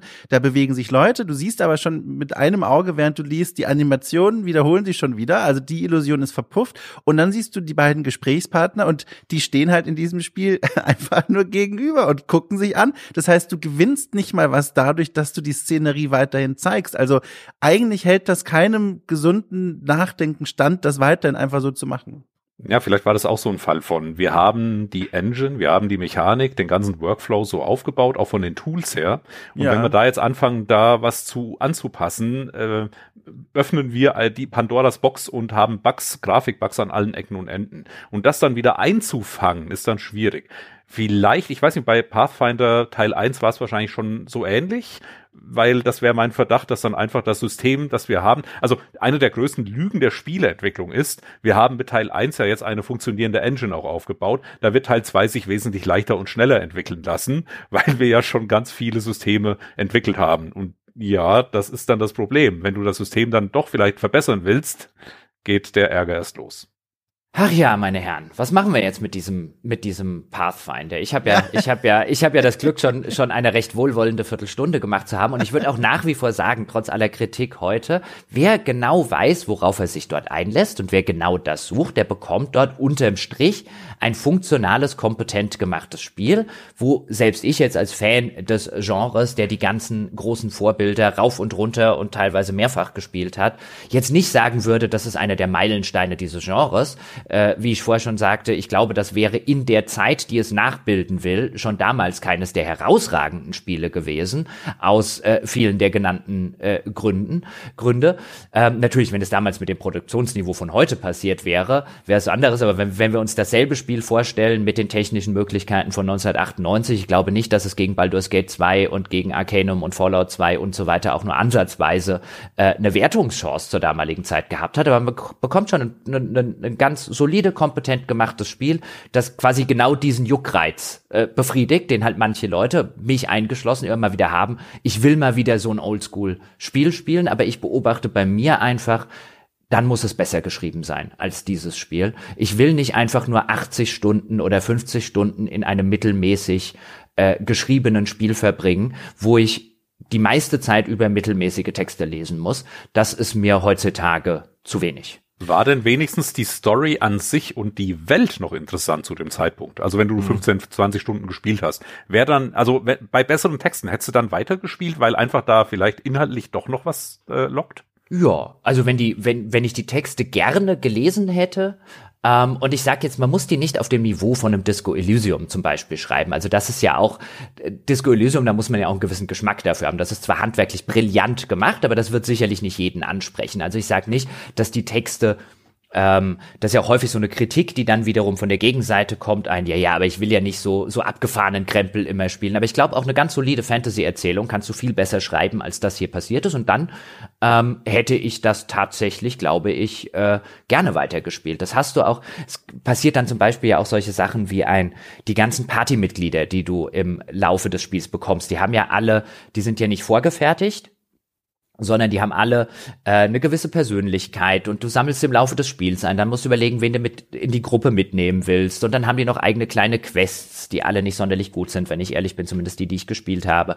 Aber so wenige von denen haben eine Persönlichkeit und versprühen sowas wie Charme oder Esprit oder irgendwas. Da gibt es den, den der eine Dieb, der war mit weitem Abstand die, die interessanteste Figur und mhm. der ist jetzt insgesamt auf einem ordentlichen Niveau. Wenn ich da auch das zum Beispiel vergleiche mit den Begleitern, die du in Baldur's Gate 2 zum Beispiel dabei hast, dann spielen die beide nicht in einer Liga. Und das ist halt schade. Und wären die Figuren zum Beispiel interessanter geschrieben und besser geschrieben und hätten tatsächlich Persönlichkeiten, die aus den Dialogen rauskommen und mir ins Gesicht hüpfen an manchen Stellen und Leute, bei denen ich sage, boah, der ist mir total unsympathisch, aber ist halt leider Gottes, was weiß ich, der beste Kleriker im Spiel, deswegen nehme ich ihn trotzdem mit. All solche interessanten Sachen, die in Baldur's Gate 2 zum Beispiel hatte, die fehlen mir hier völlig. Also, wenn ich an ein Pathfinder Wrath of the Righteous denke, dann muss ich auch an die Szene denken letztens, als ich einer Freundin von mir, die beruflich Köchin ist, Flammkuchen gemacht habe und sie beim ersten Bissen gemerkt hat, dass der Teig äh, gekauft war und nicht selbst gemacht, weil das außerhalb meiner Fähigkeiten ist. Und den Blick, den sie mir gegeben hat, das ist der Blick, dem ich Pathfinder gebe, während ich es deinstalliere. Es ist so ein Mix aus gut, gut gemeint, aber äh, gescheitert. also das ist so, also es hat viel gemacht, ganz zu Beginn auch, was mich sofort rausgekickt hat, vom hyperkomplexen Charaktereditor bis hin äh, zum, zum Missionsdesign ganz am Anfang, da haben wir ja noch gar nicht gesprochen, aber das, das sind auch noch mal maßlose Fässer. Äh, da passierte so viel, was mir nicht gefällt. Alles aber unter diesem Oberbegriff zum einen hyperkomplex, für mich völlig überfordernd und zum anderen hoffnungslos altmodisch und eben auch nicht gut geschrieben, was wir jetzt hier rausgearbeitet haben. Also für mich war das gar nichts. Ich irgendwie, es bleibt so ein Funken Sympathie, weil ich glaube, die, die, die, die haben sich schon reingekniet. Also ich glaube nicht, dass die desinteressiert da rumprogrammiert haben, aber also es, es war für mich schon mehr eine Qual als eine Freude.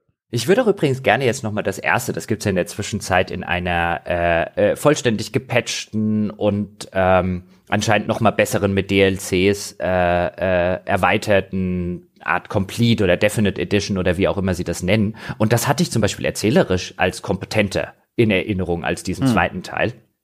Das würde ich gerne mal ausprobieren, weil ich kann mir vorstellen, dass der zweite Teil jetzt eine deutlich schnellere Entwicklungsdauer hatte ähm, weil sie viele Sachen halt nicht mehr from scratch bauen mussten, weil sie ihre, ihre Engine und ihre Sachen, wie Falco das gerade gesagt hat, hatten, aber was dann im Umkehrschluss dazu geführt hat, dass der Autor halt weniger Zeit hatte. Also das mhm. vielleicht für den ersten Teil besessen hat, zumindest vorstellbar.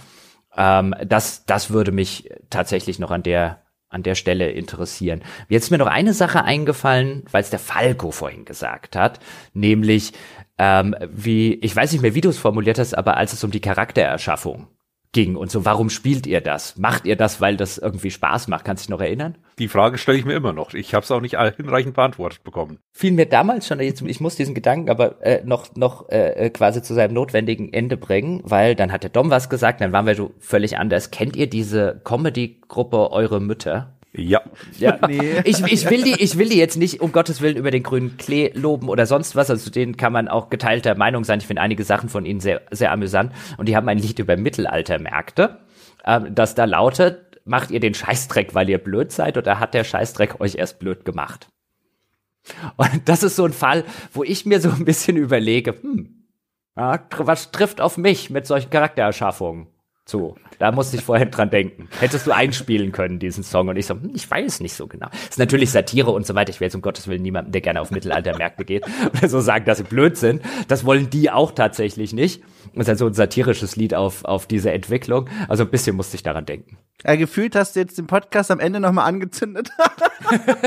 ja, aber ich habe ja mich damit gemeint. Ach so, ja, okay, gut. Ja, mache ich den Scheißdreck, weil ja. ich blöd bin? Ja, oder hat er, ja. nein, Quatsch. Aber das ist so ein Fall von, ähm, ich glaube, da, da, da ist man einfach Fan von irgendwas, äh, gerade jetzt was, also, wie ich es vorhin schon sagte, es ist eigentlich das System, so wie es gebaut ist, passt überhaupt nicht für ein Computerrollenspiel, aber jetzt komme ich wieder in so eine Charaktererschaffung und dann hüpfe ich zwei Tage in so einen Kaninchenbau. Weißt du, wie oft ich dieses Spiel neu angefangen habe? Ich will, ich will, ich, oh Gott. Weißt du, wie das bei mir ist? Aha, ein Charaktergenerator, wo ist der Würfelbutton? Weiter. Sehr schön. Ja, ich kann das, ich kann das nachvollziehen und es ist halt so, ich muss halt, äh, mir macht das wirklich Spaß bei solchen Sachen, aber ich muss halt echt, zumindest für mich konstatieren, nicht alles, was mir Spaß macht, ist gut. Ich, ich muss jetzt natürlich noch erwähnen, das viel bessere Lied über Mittelaltermärkte ist das von Reinhard Grebe. Oh Gott. Jetzt, also jetzt wird's, ich, ich gehe jetzt nach Hause. Wieso? Kennst du auch Reinhard Grebe nicht? Nein, aber jetzt, ich habe das Gefühl, jetzt wird hier so eine, also es fühlt sich gerade so, ich müsste zwei Generationen älter sein, um jetzt noch mitsprechen zu können.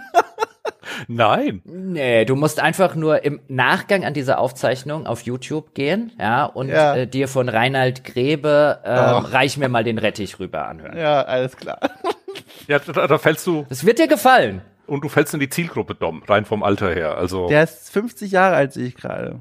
Ich sag dir, reich mir mal den Rettich rüber, einfach mal auf YouTube anhören. Äh, dir wird der, der, dir wird das gefallen. Der Mann ist gut. Mhm. Falco. Okay.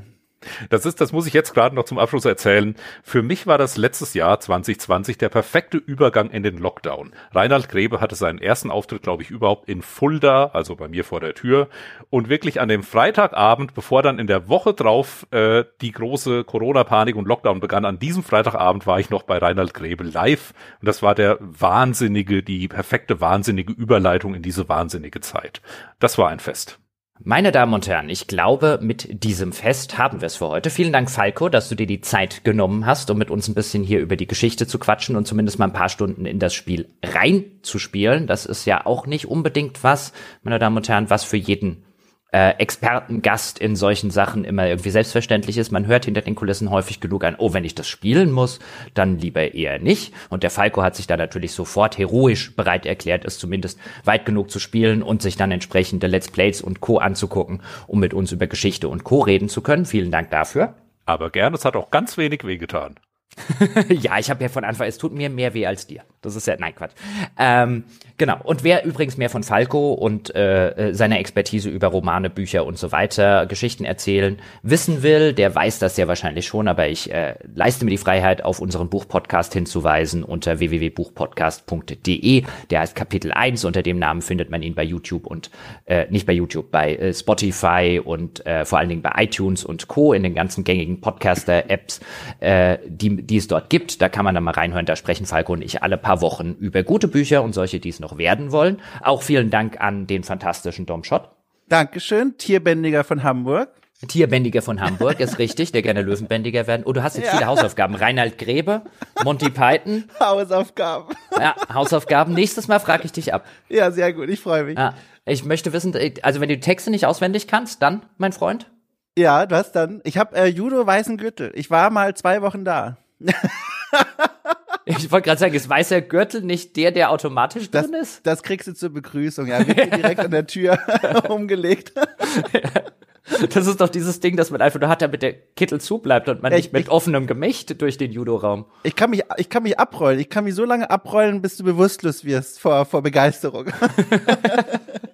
Sehr schön. Und auch vielen Dank an Sie dort draußen, meine Damen und Herren. Ich hoffe, euch hat diese etwas ähm, spitzere Betrachtungsweise eines Spiels, das ansonsten in der Öffentlichkeit durchaus nicht ganz zu Unrecht ähm, sehr, sehr gut äh, wegkommt, äh, ein bisschen Freude gemacht. Ihr habt vielleicht ein paar neue Einblicke gewonnen, ihr habt vielleicht eine neue Perspektive auf das Spiel gewonnen oder ihr habt euch als Pathfinder 2 äh, Riesenfans fürchterlich aufgeregt, dann schreibt mir das im Forum unter forum.gamespodcast.de oder bestraft uns mit einem Abo. Einfach sagen, das hat mich jetzt so sehr auf die Palme gebracht. Ich werfe dir fünf Euro an den Kopf. Dann könnt ihr das machen unter gamespodcast.de slash Abo. Dort könnt ihr Unterstützerinnen und Unterstützer dieses äh, kleinen Podcastes werden. Dort findet ihr dann auch alle und bekommt ihr auch alle unsere Unterstützer. Inhalte, die es so gibt und die sich im Laufe von mittlerweile fünf Jahren, über fünf Jahren bei uns angesammelt haben. Mein Gott, gibt's den Podcast schon lange. Ähm, unter anderem auch meine Viertelstunde, in der es ein bisschen mehr auch um so Sachen wie, wie Gameplay-Geschichten geht, die heute nicht ganz im Mittelpunkt standen. Meine Viertelstunde zum ersten Pathfinder und auch ganz viele andere Podcasts über solche klassischen Rollenspiele und natürlich über alles andere, was es sonst so aus der Welt der Computer- und Videospiele zu wissen gibt. Ich bin vielleicht einschlägig vorbelastet, aber ich finde find unser Podcast, also unser Abo-Angebot ist schon ziemlich gut. Würde ich mir an Ihrer Stelle ich finde, du bist da schon durchaus neutral. Kann man ja. sich nicht drauf verlassen. Ja, ja, ja das stimmt. Als Journalist musst du ja neutral bleiben, was ja, genau. machen. Ja, das ist richtig.